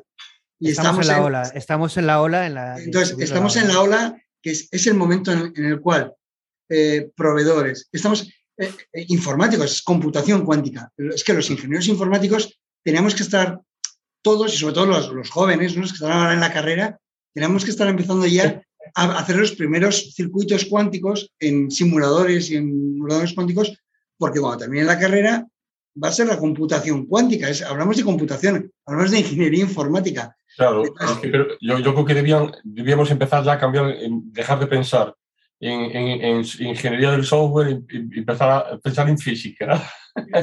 Yo creo que, es un cambio de concepto radical. ¿eh? Lo, que pasa es que también es verdad que igual que en aquel, en aquel momento nosotros programamos la SEPROM en base a ensamblador con puertas lógicas, ¿no? Que tenías que poner un transistor y, bueno, es que lo, hacías el circuito para que te hiciese, para hacer una calculadora, ¿no? Pues ahora estamos también en ese momento. Pero es verdad que, que, ya hay una capa por encima en la cual con Python, pues tú ya programas tus uh, ah, PCAs cuánticas, tu Super Machine cuántico, tus modelos cuánticos y eso internamente lo traduce a los circuitos cuánticos y ya lo puedes uh, aplicar. Por eso, por eso soy muy, soy muy, muy, muy duro con el tema de, del algoritmo en el, el, concepto cuántico actual soy muy duro en ese sentido, porque yo lo veo igual que tú, yo lo veo con esas puertas digitales o puertas lógicas que estamos ahí, que ahora, y hablar de un concepto de algoritmo es un concepto mucho más lejos. Claro. Eh, yo, y tampoco, tampoco hablar de lógica es correcto en, ese, en ese, espacio físico. Es, es, que estamos en esa controversia. Yo creo que, hemos tenido que cambiarlo todo, eh, mm. eh todo, esa serie de conceptos. Claro, uno de los errores que yo creo que está pasando en la computación cuántica es que estamos intentando hacer con computadores cuánticos ah, la misma lógica que, que, con la programación clásica, ¿no? Eso, y entonces no, no, se está aprovechando eh, por velocidad, o sea, por hacer rápidamente mm. eh, algoritmos que... Pues me, alegra, muchísimo escuchar eso. ¿eh? sí, por, hacer algoritmos que funcionen en los computadores cuánticos que tengamos, aunque tengamos todavía poco, pocos qubits que, que podemos utilizar. Pero, pero eh, algunos, otros, y, luego hay otra rama que es totalmente diferente. bueno, vamos a olvidarnos de todo y vamos a empezar a hacer con circuitos cuánticos a resolver los problemas eh, clásicos de una forma mucho más ah, generalista, mucho más distribuida o paralelizada, pero con, con, la lógica cuántica directamente desde la base. Entonces ahí. Pero estamos en el momento. Pues, eh, estamos en el momento. Sí, yo creo que estamos en el momento justo para, para cambiar las cosas. ¿no? Y, y yo, soy un gran yo siempre defiendo que la inteligencia artificial, básicamente en el fondo, es, es una transformación de la lógica. ¿no? Nosotros, eh, ese paradigma que, que, fuimos desarrollando hacia una programación orientada a objeto, asociamos las cosas a objetos, ¿no? Entonces, y ahora tenemos esa programación orientada a datos y nos hemos vuelto locos, ¿no? Y, hostia, nos hemos dado de cuenta que, que sí, los datos, esa programación orientada a datos, si la programación orientada a objetos a día de hoy, en el paradigma que tenemos, en la física que tenemos, no se puede disociar así de, esa manera, ¿sabes? Entonces, claro, es decir, nosotros necesitamos algunas reglas. Yo siempre digo que necesitamos algunas reglas. Eh, que, que, hay reglas que no te merece la pena meter en un modelo, eh, lo vemos en el código. Entonces necesitamos esa convivencia. Y estamos en ese punto justo de que necesitamos ir para adelante, pero no podemos ir para atrás, desde el punto de vista computacional, porque al final es cómputo lo que estoy hablando. Hay una gran pregunta que, que, muchos se hacen y nos hacemos, en mi hipótesis es, si hubiésemos tenido la computación cuántica en el 90, mm. toda, esta, toda la parte de Big Data y MapReduce y Spark y tal, igual no hubiese existido porque no hubiese hecho falta. Claro, es que yo le llamo el Book Data. Siempre he llamado el Book Data. me han pegado, me han, mandado hasta mensajes privados. ¿eh? Entonces, yo creo que. la, gente está, fatal, José Luis. Yo creo que el Big Data llegó, ese concepto, porque al final era un concepto, llegó antes de, de, que, de que tuviéramos lo que nos hiciera falta. De hecho, estamos ahora arrancando muy fuerte y todo. Y yo creo que la inteligencia artificial a día de hoy que mira que llevamos, se lleva años con la inteligencia artificial, con, con, ese, yo me gusta hablar de un marco, del, marco computacional, ¿no? Eh, claro, llevamos años, pero realmente llevamos 10, 15, 20 años ahí que, que, la cosa empieza a funcionar. Y claro, pero después entra la connotación comercial y se distorsiona todo. Eh, de repente se distorsiona todo, ¿no? De repente empiezas a ver noticias sensacionalistas, eh, yo no te digo nada si, el que lo escribe ve una película de Hollywood el día anterior, ¿no? ya el tío se vuelve loco, ¿no? entonces, a mí lo que me gusta de la inteligencia artificial, y, creo que coincido con vosotros, es hacer esas pequeñas cosas que funcionan y que aportan un valor. Y pues ya, ya iremos poniendo cositas encima de otra y haciendo pequeñas cositas. No, no, yo creo que buscar eh, hacer algo grande, desde mi punto de vista, es, desde el punto de vista de recursos y tal, y costes, es inasumible, desde que es una multinacional. Y las pequeñas cosas son las que aportan un valor, las que hacen que esa tecnología pues vaya entrando en la sociedad, se democratice y todo tipo de cosas. Yo, yo, estoy de acuerdo. Yo creo, yo llevo desde, pues eso, 20 años con inteligencia artificial. Cuando empecé era uno en el departamento, ahora somos casi 30. Iba por eh, las clínicas los hospitales eh, diciendo que podía hacer eh, ayuda al diagnóstico y me miraban como las vacas al tren. Y, pero creo que hemos hecho una gran labor de granito a granito, que ha sido proyectito a proyectito, poco a poco, tal, evangelizando. no somos los grandes, no somos IBM, no somos Google, pero, pero hemos sido ah, aceleradores de alguna manera, ¿no? O, impulsores de esto que ahora todo el mundo habla. Entonces, ahora, ahora yo oigo mucha gente hablando lo mismo que yo, que, nosotros hablamos hace 20 años y yo, joder, tampoco ha cambiado tanto, pero, pero sí ha cambiado, porque ahora lo habla mucha gente. Cambió, cambió. De hecho, antes, antes nos moríamos de hambre todo el mundo te llama. Todo el mundo te llama. Yo, yo, por ejemplo, cuando veo. Dios, que nadie me interprete mal, ¿eh? por favor. Si hay algún oyente que me interprete. Un chaval de 20 años que tenga eh, que ven el currículum 70, 80 cosas ahí, yo me quedo perplejo, me quedo que no soy capaz de entenderlo, ¿sabes? Eh, es decir, al final eh, somos eternos aprendices. Yo, yo, a mí la palabra experto no me gusta nada, pero nada. Es decir, yo, es que, a mí el experto es una limitación. A mí yo creo que somos todos aprendices y, y, y, necesitamos ese sentido de comunidad. Por eso me gustan este tipo de charlas. Ese sentido de comunidad es importantísimo porque nos permite pues alinearnos, porque al final lo que, lo que es es alinearnos, cada uno de su perspectiva y, y, y, estando razón o no estando en razón, pero al final es lo bueno. Luis, que, tenemos cuatro temas y estarán, alguno de ellos a lo mejor como, como Jerónimo, que se nos van, se nos van ahí a cenar. Eh, solo cuatro temas, 15 minutos rápido, ¿vale? Porque sí que eh, al final ya hemos tocado este bloque, ya hemos cerrado este bloque, pero quiero de, los otros bloques eh, cuatro temas bastante candentes, vuestra opinión y ya cerramos. Esperamos no más de 15 minutos, ¿vale? Intentar ser breves, pero sí que son temas que dentro de lo que es el estado del arte y la actualidad del 2021 de inteligencia artificial, a mí me interesa que comentemos. Yo ya sabía que el programa iba a ser largo, que no íbamos a cubrir todos los bloques, pero eh, hemos cubierto bastantes cosas. Yo creo que hemos dado una visión de presente. No, hemos cogido poco el cohete, muy poco. Y, quiero cuatro temas que están de actualidad y están en todos los estados del arte del 2021 y que interesa hablar, ¿vale? Cuatro cositas. Una es el tema de eh, la visión que se tiene de, la inteligencia artificial es lo que he comentado antes, es decir, la tendencia, no es algo que digo yo, pero también lo opino, es eh, vamos a hacer una élite. La élite está trabajando muy con la élite, es decir, hay una línea de trabajo muy elitista en este sentido y hay una de democratización de la inteligencia artificial. ¿no? Mm. Entonces, esto es algo que nos debe de, preocupar. E, evidentemente, esto no lo digo yo, es decir, los state of arts de los, de los papers y eh, las webs que analizan eh, ponen muy, mucho hincapié en que esto está ocurriendo, eh, que donde hay dinero, donde hay inversión, donde, hay, donde las big tech ponen pasta es donde realmente está la innovación, la disrupción y el avance, que como bien decís vosotros, las pequeñas cosas se pueden hacer muchas y negocio y muchas cosas, pero el protagonismo mm, no es tan accesible, tan democrático como a lo mejor pensamos. Está generándose Evidentemente la IA es una oportunidad de muchas cosas y hay una línea, es decir, se subraya que en el 2021 esa línea de elitista está remarcándose más que nunca en relaciones Big Tech, inversión, universidades, eh, empresas, eh, proyectos, administraciones públicas. ¿Esto cómo lo veis? ¿Vamos hacia una élite de desarrollo eh, de ahí? Aunque tengamos por bajo, como dice José Luis, autónomos trabajando o empresas trabajando no va a ser tan democrático como esperamos. Tenemos que luchar por la democratización de la I porque si no es tarde y vamos a, a lo mejor quizá a un caso como el de, comenta Bostrom. Bostrom comenta un caso que escuché en una charla de él última, que era el de una sociedad con un singleton a nivel de empresa, que es una empresa que dominara todo a nivel tecnológico. ¿De acuerdo? Es decir, esto se proponía, es decir, que va, va a llegar un crecimiento, bueno, ya sabéis que China está eh, tiene una estrategia de supremacía a nivel global, tecnológica, dominación no sé si mundial, pero al final esto implica muchas cosas. La inteligencia artificial no es un framework nuevo, es un, es un fuego que transforma el, y crea un futuro que, que, es incierto, no sabemos cuál es, y que hay gente en crear eh, futuros diferentes. En este sentido, ¿Qué pensáis de esta tendencia que no es una opinión, es un hecho de que estamos tendiendo hacia un desarrollo elitista de la inteligencia artificial? ¿Qué pensáis? ¿Os habéis quedado un poco en blanco como queréis decir? Eso no es así.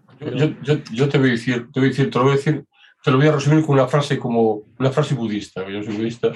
Como lo que me gusta, de las que me gustan. Un hombre hace 500 años antes de Cristo dijo que todo el mundo podía alcanzar la iluminación. Pues yo digo que todo el mundo puede alcanzar la inteligencia artificial si la responsabilidad de todos los que participamos en esta revolución industrial está a la altura. Yo lo veo así. Yo creo que, que el mundo, el mundo eh, la inteligencia artificial llegará a todos los aspectos, es transversal, llegará a todos los aspectos. Eh, tarde o temprano te tocará activa o por pasivo. Eh, es una revolución industrial. Yo lo, veo, lo veo desde ese punto de vista. Quizás a día de hoy es un término más, un concepto, es más un concepto, ¿no? estamos empezando. Pero yo creo que en cuestión de décadas esto va a cambiar una auténtica barbaridad, porque lo, que mueve, nuestro mundo es la tecnología. Y, aquí una de las cosas, este debate de la élite, también lo comentamos en la X-Talk de Alfonso, la verdad es que fue muy interesante, y bueno, lo comentaba por otro motivo, ¿no? Y era que por la carencia de talento, pero también por la falta de interés, bueno, eso lo, comentaba gente que forma a nivel eh, global, online, es decir, bueno, que puede ser, no es una verdad, es una opinión, pero una opinión de una experiencia, que bueno, que a la gente joven, a la gente que hace reskilling, eh, incluso por ejemplo, él comentaba que los matemáticos les costaba eh, hacer el reskilling hacia la I, que sí que la gente de tecnológica sí que aprendía a lo mejor matemáticas. A ver, que era mucho menor el número, ¿no? Lo que quiere decir con esto es que a un nivel alto de complejidad no hay tanta, tanta gente y tanto, tanta predisposición a esforzarse y meterse en este mundo que es complejo. Esto no es jugar al Fortnite o ser un... Eh, a ver, eh, nos va a costar crear una masa de talento crítica. Está pasando. No, sé si estoy muy de acuerdo yo en eso. Quiero decir, estoy de acuerdo que la inteligencia artificial va a llegar a todos, a todos y ya está llegando a todas las industrias, pero no todo el mundo tiene por qué ser científico de datos, como ni todo el mundo tiene que ser médico. Yo creo que es un problema de especialización. Habrá el que se especialice en, inteligencia artificial, el que se especialice en medicina. pero hay una carencia, es mucho mayor la demanda que la oferta. Y... Es una explosión de la demanda, ¿eh? es una explosión simplemente. Ahora de repente hace falta para todo. Entonces, no es una cuestión de que la oferta no, crezca, es que no puede crecer. Me refiero, no puede crecer a esta velocidad. De repente éramos cuatro, lo comentaste antes, éramos cuatro, y ahora hacen falta miles. Entonces, primero, van, a entrar muchos con un nivel bajo, lógicamente, porque, porque pues, a lo mejor hacen falta para proyectos mañana y tienes que ponerlos a funcionar ya no, no digo mi caso, pero en muchos casos, en mm. empresas a lo mejor mucho más grandes puede pasar eso, pero es que los, los 100 que entran de golpe no llegan. O sea, es una cuestión de de repente hace falta para todo. No... Hombre, es que ah, yo creo que esto ha ido mucho más rápido la demanda del mercado que dar tiempo a, la gente a formarse. Eh, en cualquier universidad, ¿cuánto es el máster de ciencia de datos más antiguo que conocéis en España? O sea, sí, yo no lo sé, eh, eh, el de la Universidad de Alicante, que es con la que yo trabajo, eh, están terminando la primera, la primera promoción, ¿vale? Ahora, o sea, no estamos todavía, entonces hay mucho, ha habido mucho autodidactismo, investigación, ¿vale? De, gente, sobre todo el mundo académico, que, que, yo sigo pensando que todavía conservan la, sabiduría, ¿vale? En este campo y, viene casi toda la vanguardia, sigue viniendo de ahí pero, yo no lo definiría como élite, sí, fíjate, eh, los que tenemos aquí como representantes son gente muy... Bueno, eso no, es una, no, es una, opinión, pero, no, hay, tanta gente. Y luego otro tema que se toca en todos los state of the art, con estadísticas, datos, podríamos entrar, es un tema delicado. La verdad es que esto cuando lo hemos tocado en el grupo de incomodidad, puf, eh, cuidado, ¿no? Porque es un tema delicado, la diversidad. Es decir, lo que sí que se ve es el tema de que eh, se han hecho encuestas mm. y, cuando son puestos técnicos, bueno, la diversidad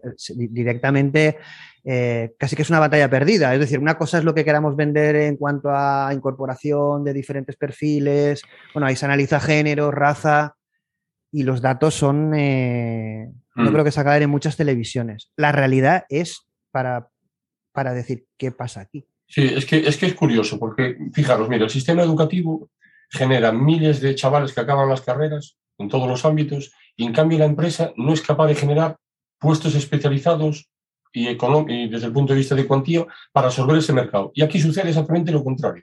Aquí sucede exactamente todo lo contrario. Es decir, la universidad o las universidades no son capaces de generar esos, como quien dice, esos puestos tan inmediatos, no se generan, en cambio el mercado lo está demandando. Es que está, es el sistema al revés. eh, yo por lo menos lo, entiendo así, ¿no? Eh, es decir, te encuentras que salen 5.000 ingenieros, 5.000 matemáticos, 3.000 tal, y claro, ¿y el mercado absorbe eso? No. En cambio aquí es el fenómeno al contrario, es un boom, como decía Juan, es un boom, esto ha pegado una explosión y de repente las empresas necesitan coger profesionales, aunque sepan lo mínimo, o que tengan un conocimiento no sé cuánto, y ya los forman, los forman. Pero, pero, concretamente en el tema de la diversidad, y ya no solo en género, sino en... Sí, pero yo creo que el, concepto de ingeniero, eh, yo creo que al final eso va a tender a unificarse todo. Eh, yo creo que, que, la especialización es la clave, pero, pero van a cambiar los conceptos. ¿eh? Yo, ingenieros de software, pues cuidado, mejor, mejor el día de mañana más mujeres de todas formas. Eh, eh, a nivel de a nivel de, de, otro tipo de universidad no, no, puedo no puedo hablar, tampoco tengo tampoco tengo datos, pero sí que sí bueno aquí hay informes eh, a nivel global y es verdad que claro, a, nivel estadísticas dices ostras. Qué locura, ¿no? Y bueno, analiza incluso no solo género, sino además raza, ¿no? Es decir. sí, claro, a nivel de raza es más difícil porque tiene que ser global. El informe tiene que ser global, obviamente, pero a nivel de género ya, ya hubo momentos, o sea, yo recuerdo cuando yo entré en la carrera, eh, el número de mujeres en un aula, esa, un aula de 300, eh, eh, era menor de 3. Pero son todos. Estamos hablando de menos del 1% de, de Es un problema de las STEM. No pasa. Hoy, hoy, en día no pasa. O sea, no, no, no es, no, no, hemos llegado a la, a la, igualdad, pero, pero estamos en el camino. y de repente la inteligencia artificial, pues los tópicos de la inteligencia artificial, de, de, de cómo es un científico de inteligencia artificial, bueno, se va abriendo un poco y, parecemos menos marcianos. Bueno, aquí, aquí, a ver, aquí voy a decir una cosa que eh, esto que no siente mal a ninguno, pero eh, tenemos eh, chicas en el grupo, en la comunidad, hay muchas y nos lo comentan que muchas veces dicen, es que lleváis solo chicos. Por ejemplo, ahora todos somos chicos, ¿vale? No es que no hayamos invitado a... pero cuesta mucho más. Es decir, no es que no lo hagamos. Yo, yo, a ver, tampoco, yo busco gente de talento y no estoy buscando, pero es verdad que cuesta muchísimo más. No, pero la gente de talento es gente que, que empezó hace unos años y cuando empezó esa gente no había chicas. Entonces, a día de hoy hay gente de talento, pero, pero, hay menos, una cuestión generacional, diría yo. La gente joven, eh, en, bueno, eh, mi empresa, la mayor parte de la gente joven son chicas y son mujeres. Eh, la gente más vieja, eh, mm. no sé si... No, pero sí, nuestra generación, claro. Somos hombres, porque somos viejos. el concepto, el concepto de joven. Somos, viejos, somos viejos. en, mi grupo de científicos de datos y analistas y tal, eh, estaremos mitad y mitad. Y no ha sido algo buscado, ¿eh? Ha sido. Y, y, por ejemplo, este año he dirigido cuatro TFMs y han sido dos chicos y dos chicas.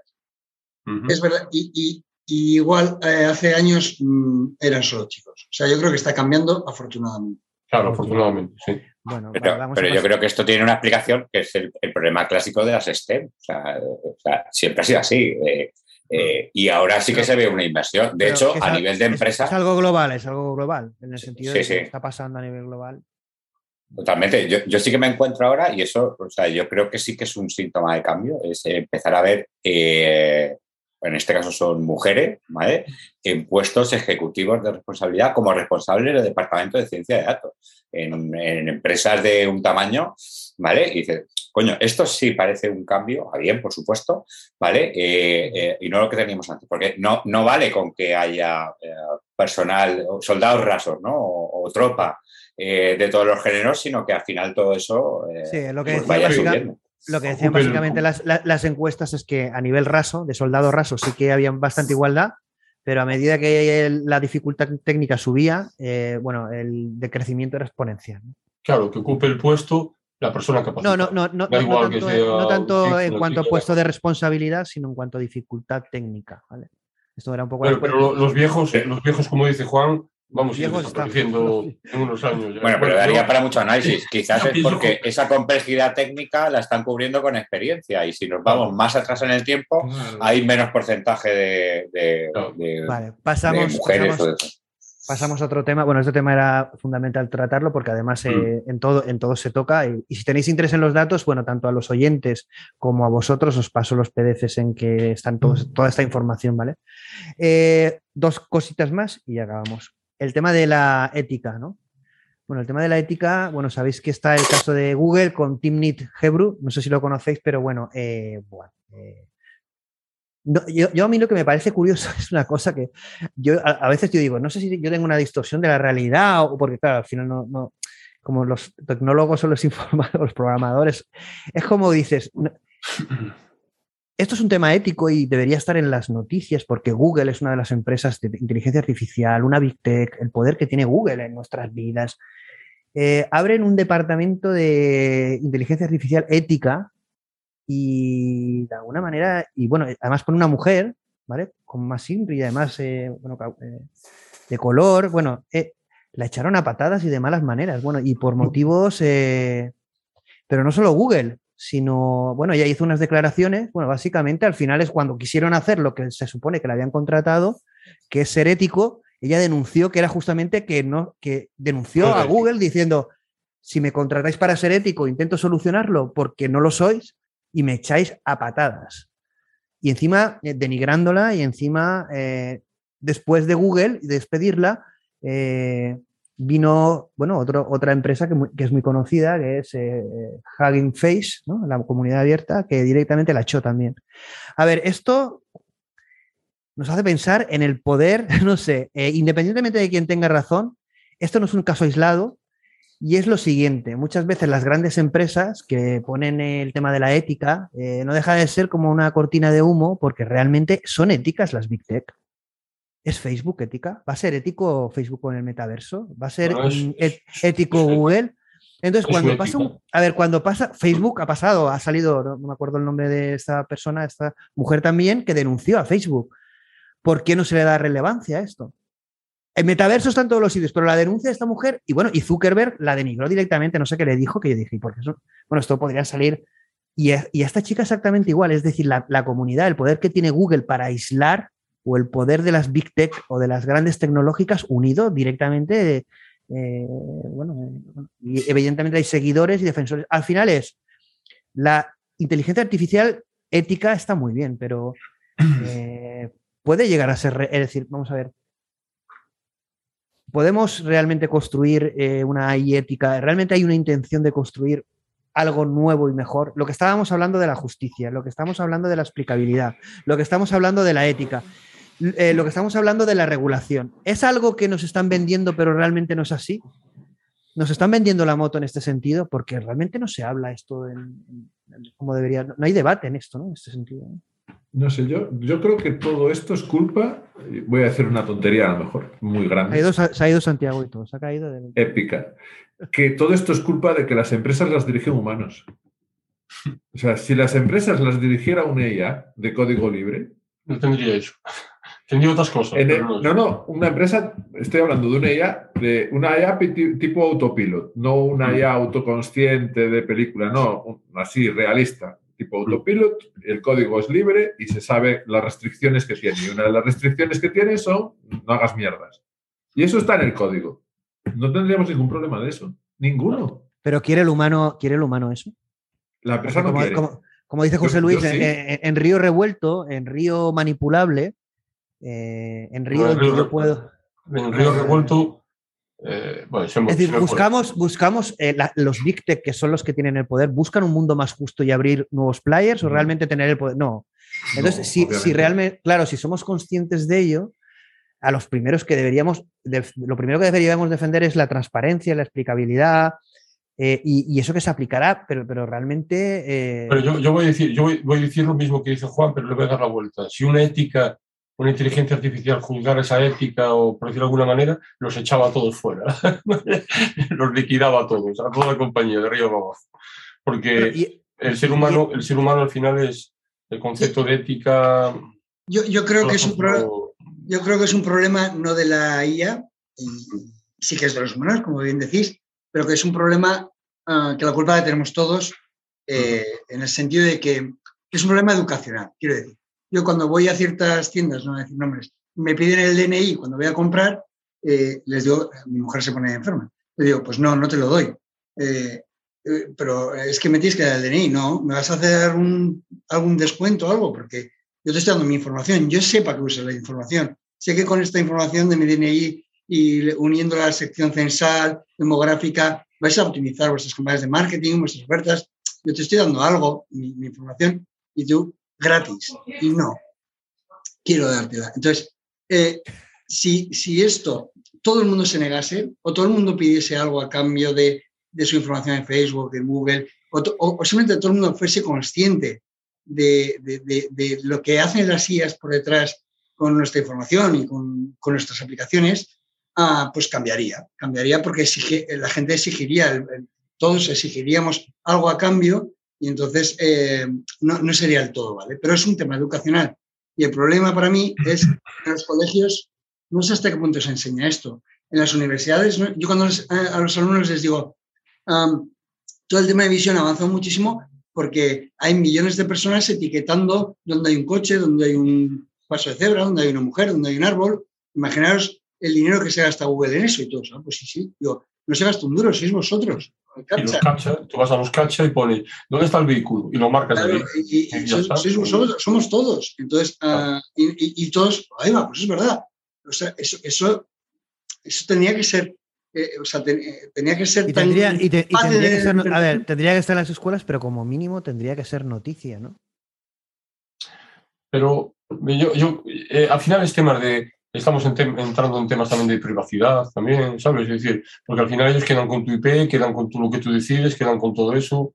Eh, nosotros, nosotros alimentamos, alimentamos Plácido esos sistemas, como dice Aito. Es decir, nosotros entramos en la página de Google Cloud, hostia, vamos a meter aquí una foto, a ver si detecta la matrícula. Y le metes la foto, la foto tuya con, con la familia, en el en The Picnic, y le metes la foto ahí y ya te asocia la IP, esto, ya saca las caras. De, al aquí, final te, aquí, a ver, aquí, a ver aquí, aquí, realmente es un poco una crítica, ¿sabéis? Bueno, no sé si, si estáis en cualquier red social, ¿cuántas charlas hay de ética ahí aplicada a la ética de forma práctica? He visto estadísticas de cuánto importa la inteligencia artificial ética a las empresas, nada, nada o casi nada. Eh, y, estamos hablando de soluciones de ahí que lo invaden todo. Eh, la ética se tiene en cuenta para algo, pero luego nos piden ética ahí para... Es decir, lo que estamos, no sé cómo diciendo, haciendo como un monstruo que no se sostiene, ¿no? Y que luego a la hora de venderlo, evidentemente, tiene lagunas por todos los lados. Y que cuando alguien, alguien, quien sea, en Google o en una empresa pequeña, intente meter coherencia, se la van a cargar, porque es que no, es que no se sostiene el modelo. Es decir, como le ha pasado a esta chica, y seguramente es que se cargaron el departamento entero. De, de, luego lo volverán a poner y volverán a poner otra persona que entre en línea en ese sentido. ¿no? Entonces, yo creo que estamos en un momento en que tenemos que tener mucha conciencia digital y mucha conciencia de, de, la inteligencia artificial, lo que supone, tanto a nivel de usuario como a nivel de backend, ¿no? de, de lo que hay detrás. Hay que educarse sí. en ese sentido, ¿no? porque es como que nos olvidamos. En el metaverso pasa, no tiene nada que ver, pero también es la gente se lanza algo y no, no, no tiene conciencia de lo que nos lanzamos, pero nos pasa con las redes sociales, con los sistemas, los diferentes sistemas, y el impacto que está teniendo en nosotros a nivel humano es brutal y destructivo en muchos casos. Sí, ¿Por, ves, qué no, ves, ¿Por, qué no, nos paramos a hacer esa reflexión? en el mismo ética, sector. Tú ves la ética y tú ves la ética, es una curva que estaba muy alta la ética y, y fue, de repente fue bajando para abajo, para abajo y, y fueron y, y, subiendo las leyes. Aquí la única ética que, que existe es la legislación. Eh, en grandes, bueno, en grandes ramos. Y, y, el que se, y, el que se, pasa de la raya, pues que, que le caiga la ya, Entonces... y, ya, y, ya, para acabar eh, el programa, y bueno, que podáis comentar tanto lo que voy a comentar ahora como algún tipo de titular en el tema ético, no nos da tiempo a tocar el tema militar, pero sabéis que muchas Big Tech con el tema de inteligencia artificial están obteniendo supercontratos con el tema militar. También sabéis que a nivel regulatorio el tema militar eh, está limpio, es decir, cuando tú metas ahí en el tema militar como es un caso excepcional, eh, está fuera de una regulación propiamente normal, ¿no? Es decir, tiene otro tipo de regulación. Entonces, claro, estos contratos millonarios, ¿quién va a renunciar a ellos? Como por ejemplo el último claro. Microsoft con el, el, el, el, ejército estadounidense.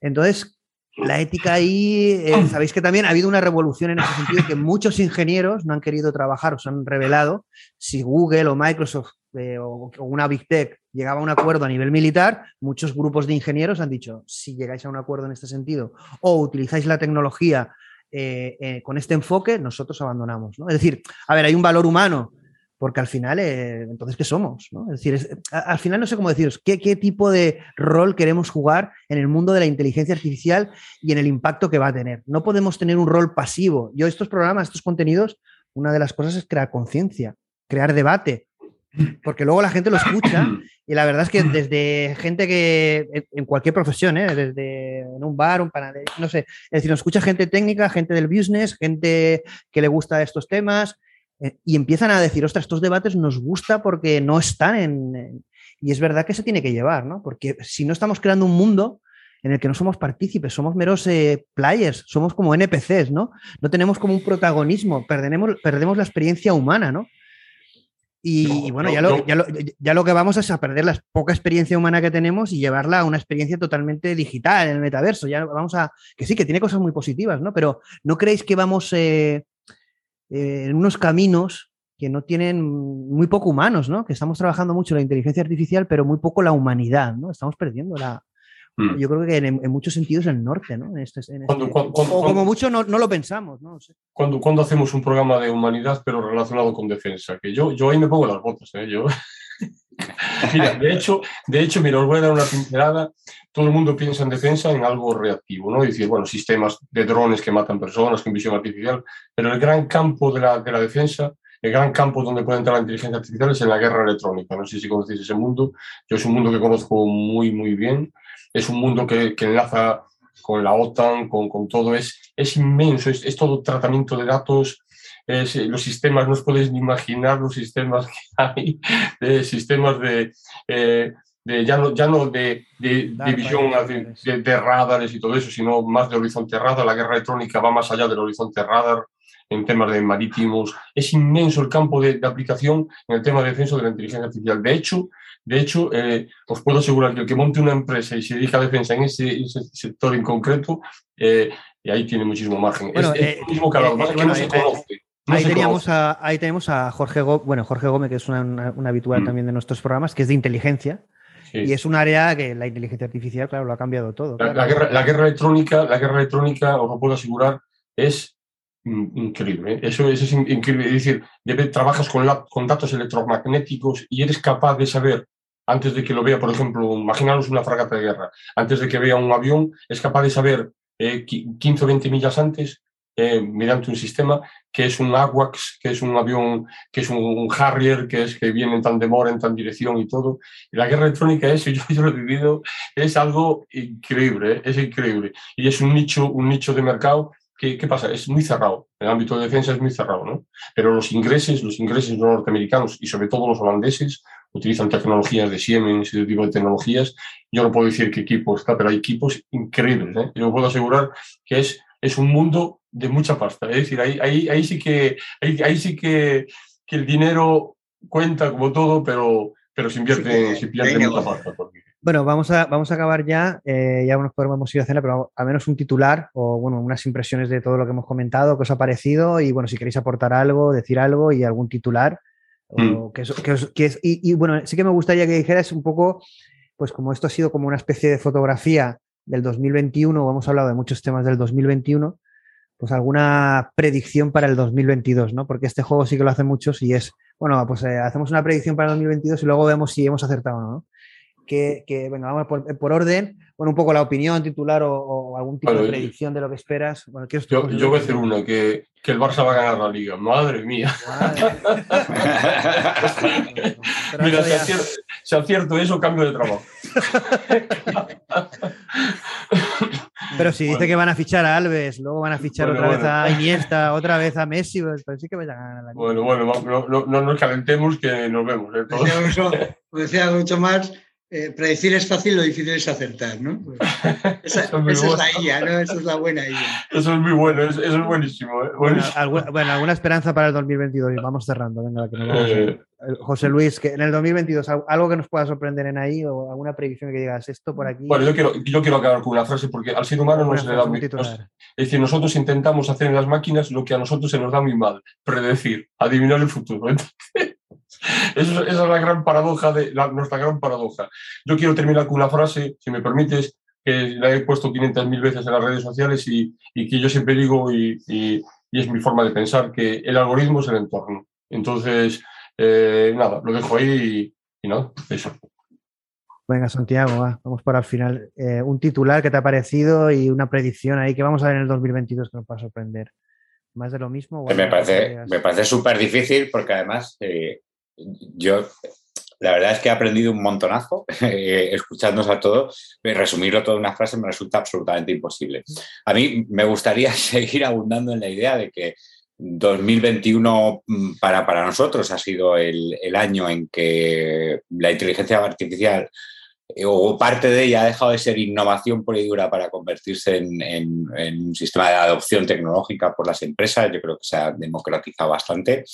Y como predicción para el 2022, eh, no la voy a hacer sobre inteligencia artificial, pero sí sobre el mercado. Yo creo que va a haber una eclosión importantísima de proyectos que han estado paralizados por eh, los sucesivos anuncios de promesas de subvenciones y al margen de que lleguen o no lleguen en, las condiciones que todos eh, esperamos, eh, se va a producir esa eclosión porque las empresas tienen la necesidad y empiezan a tener esa necesidad de, aplicar inteligencia artificial. Y, como bien, y, como bien has dicho tú, eh, ya empieza a haber una confianza, ¿no? Es decir, ya es la propia tendencia del mercado y la confianza de las propias empresas en esta tecnología, ¿no? Lo que va a hacer que quizá en el 2022 ya empezamos a vivir una eclosión real de todo esto bueno, un placer tenerte, Santiago. Queremos tenerte más, ¿eh? No hacerlo tan largo. Esto, como ha sido un resumen, no suele ser tan largo los programas. Yo lo siento, lo siento, lo siento mucho. Lo que pasa es que no me gusta como dejarlo intermedio, pero bueno, eh, lo siento si hemos sido muy largos. Normalmente duran dos horas, hora y media. Este ha sido eterno, pero bueno, eh, no pasa nada. A la gente también le gustan los largos. Hay gente que le gusta más cortos y los ve a trozos. Pero bueno, solemos ser intensos y, tal. Pero bueno, un placer tenerte, este, Santiago. Y Aitor, tú, tu turno. Bueno, yo ha sido un lujo, he estado súper a gusto, eh, hubiese estado más horas, se me ha hecho súper corto y, hay que hacer, o sea, alguien ha dicho la colaboración, el networking, eh, las canas compartidas, eh, es una, una, gozada y hay que hacer más. Em, yo diría que, que efectivamente, por remarcar un poco lo que ha comentado Santi, Ah, hemos pasado ya de la época de POCs, de pruebas de concepto, de ir a poco a poco y ya estamos en, en, proyectos eh, productivos ya reales, con lo interesante que es y lo estresante también que es, ¿no? porque hay que dar resultado y estás vendiendo algo que tiene que funcionar. Y creo que de cara al 2022, eh, algo que llevamos años detrás de ello, pero que yo creo que se va a materializar ya un poco más, va a ser eh, la unión entre tres pivotes, ¿no? que para mí son el, Deep Learning o Machine Learning, como queréis llamarlo, más tradicional, con su parte en medida semántica, como dice José Luis, el contexto es lo que realmente hace potente ¿no? a los modelos. Entonces hay el, el, Knowledge Graph con la parte de Deep Learning que lleva implícita la semántica y, y, y, en casos de usos de neurocomputación, que yo creo que es lo que tanto como caso de uso final como la retroalimentación de lo que se está descubriendo en, todo lo que es la neurociencia aplicado ¿no? a, nuevos métodos, de, a, nuevas arquitecturas, nuevas topologías ¿no? de neuronales artificiales, creo que es lo que, lo que va, va a impulsar la, la Juan, yo espero que también se te haya pasado rápido. a mí me encanta hacer esto y, me lo he pasado súper bien y he aprendido muchísimo, que, casi es lo más resaltaría. Eh, yo no, me atrevo a hacer ninguna predicción así particular, salvo que todo lo que hemos hablado de este año va a parecer viejo el año que viene muy, muy bueno. Eso sí que es una buena predicción. yo, como, bueno, la verdad es que ha sido un lujo tener, eh, teneros a todos. Es muy difícil reunir talento. Todos estos programas se hacen para dar visibilidad a, nivel personal a talento, a empresas y también a, la inteligencia artificial, como bien habéis dicho, ¿no? Es decir, eh, eh, alinearnos y llevar la realidad eh, no vender humo y, llevar esta realidad, tanto darla a conocer a personas, gente aficionada, gente apasionada, pero también las empresas. ¿no? En este sentido, eh, España también necesita innovación, necesita disrupción, necesita talento, necesita gente que innove y que proporcione un impulso, impacto tanto social como económico. Y yo creo que con este tipo de programas, eh, lo damos a conocer más de lo que pensaba y en ese sentido estoy seguro que mucha gente que nos va a escuchar, pues las soluciones que habéis comentado, tanto los puntos de vista, bueno, nos van a preguntar y, se va a mover. Y como bien dices, yo estoy un poco con el titular que voy a dejar, no voy a hacer más, más, rollo, bueno, vamos ya, pero estoy un poco con Juan. Yo sí que Eh, bueno, hay una parte, eh, porque claro, la gente que me escucha es un poco como que soy divulgador casi, y mi parte técnica, pues, pues yo me hubiera encantado hacer solo una parte técnica de 2021, porque me parece apasionante e incluso me parece corta en los State of Art de 2021. hay una parte que es la matemática a nivel algorítmica, que también comentamos ayer, que, que se desconoce muchísimo y el potencial, es decir, las matemáticas eh, los algoritmos están evolucionando de una manera que, parece magia. Magia para los propios profesionales y magia para, es decir, las posibilidades, como dice Juan, nos, vamos a sorprender. Queramos o no, eh, no sé la velocidad y la aplicabilidad de todo esto, pero lo que viene detrás, lo que se está cociendo detrás, por ciencia, por matemáticos, por gente, es, es brutal. Eh, luego coger el cohete y hacer estos saltos cuánticos como hicieron en el paper de mm. el refuerzo suficiente o que hacemos nosotros también, que lo hacemos nosotros también. Eh, no sé cuándo llegará, ¿de acuerdo? Y es bueno plantearlo, pero que sí que con este programa lo que queremos trasladar es que el mundo de la inteligencia artificial es de, es de presente, que tenemos un talento increíble en España y que ese talento tiene que ser protagonista y que tiene que ser un motor de cambio. Eh, y, que, tenemos que pasarlo genial eh, proporcionando ese cambio a las empresas y a la sociedad. Y divertirnos como nos hemos divertido, que también se me pasa lo programa.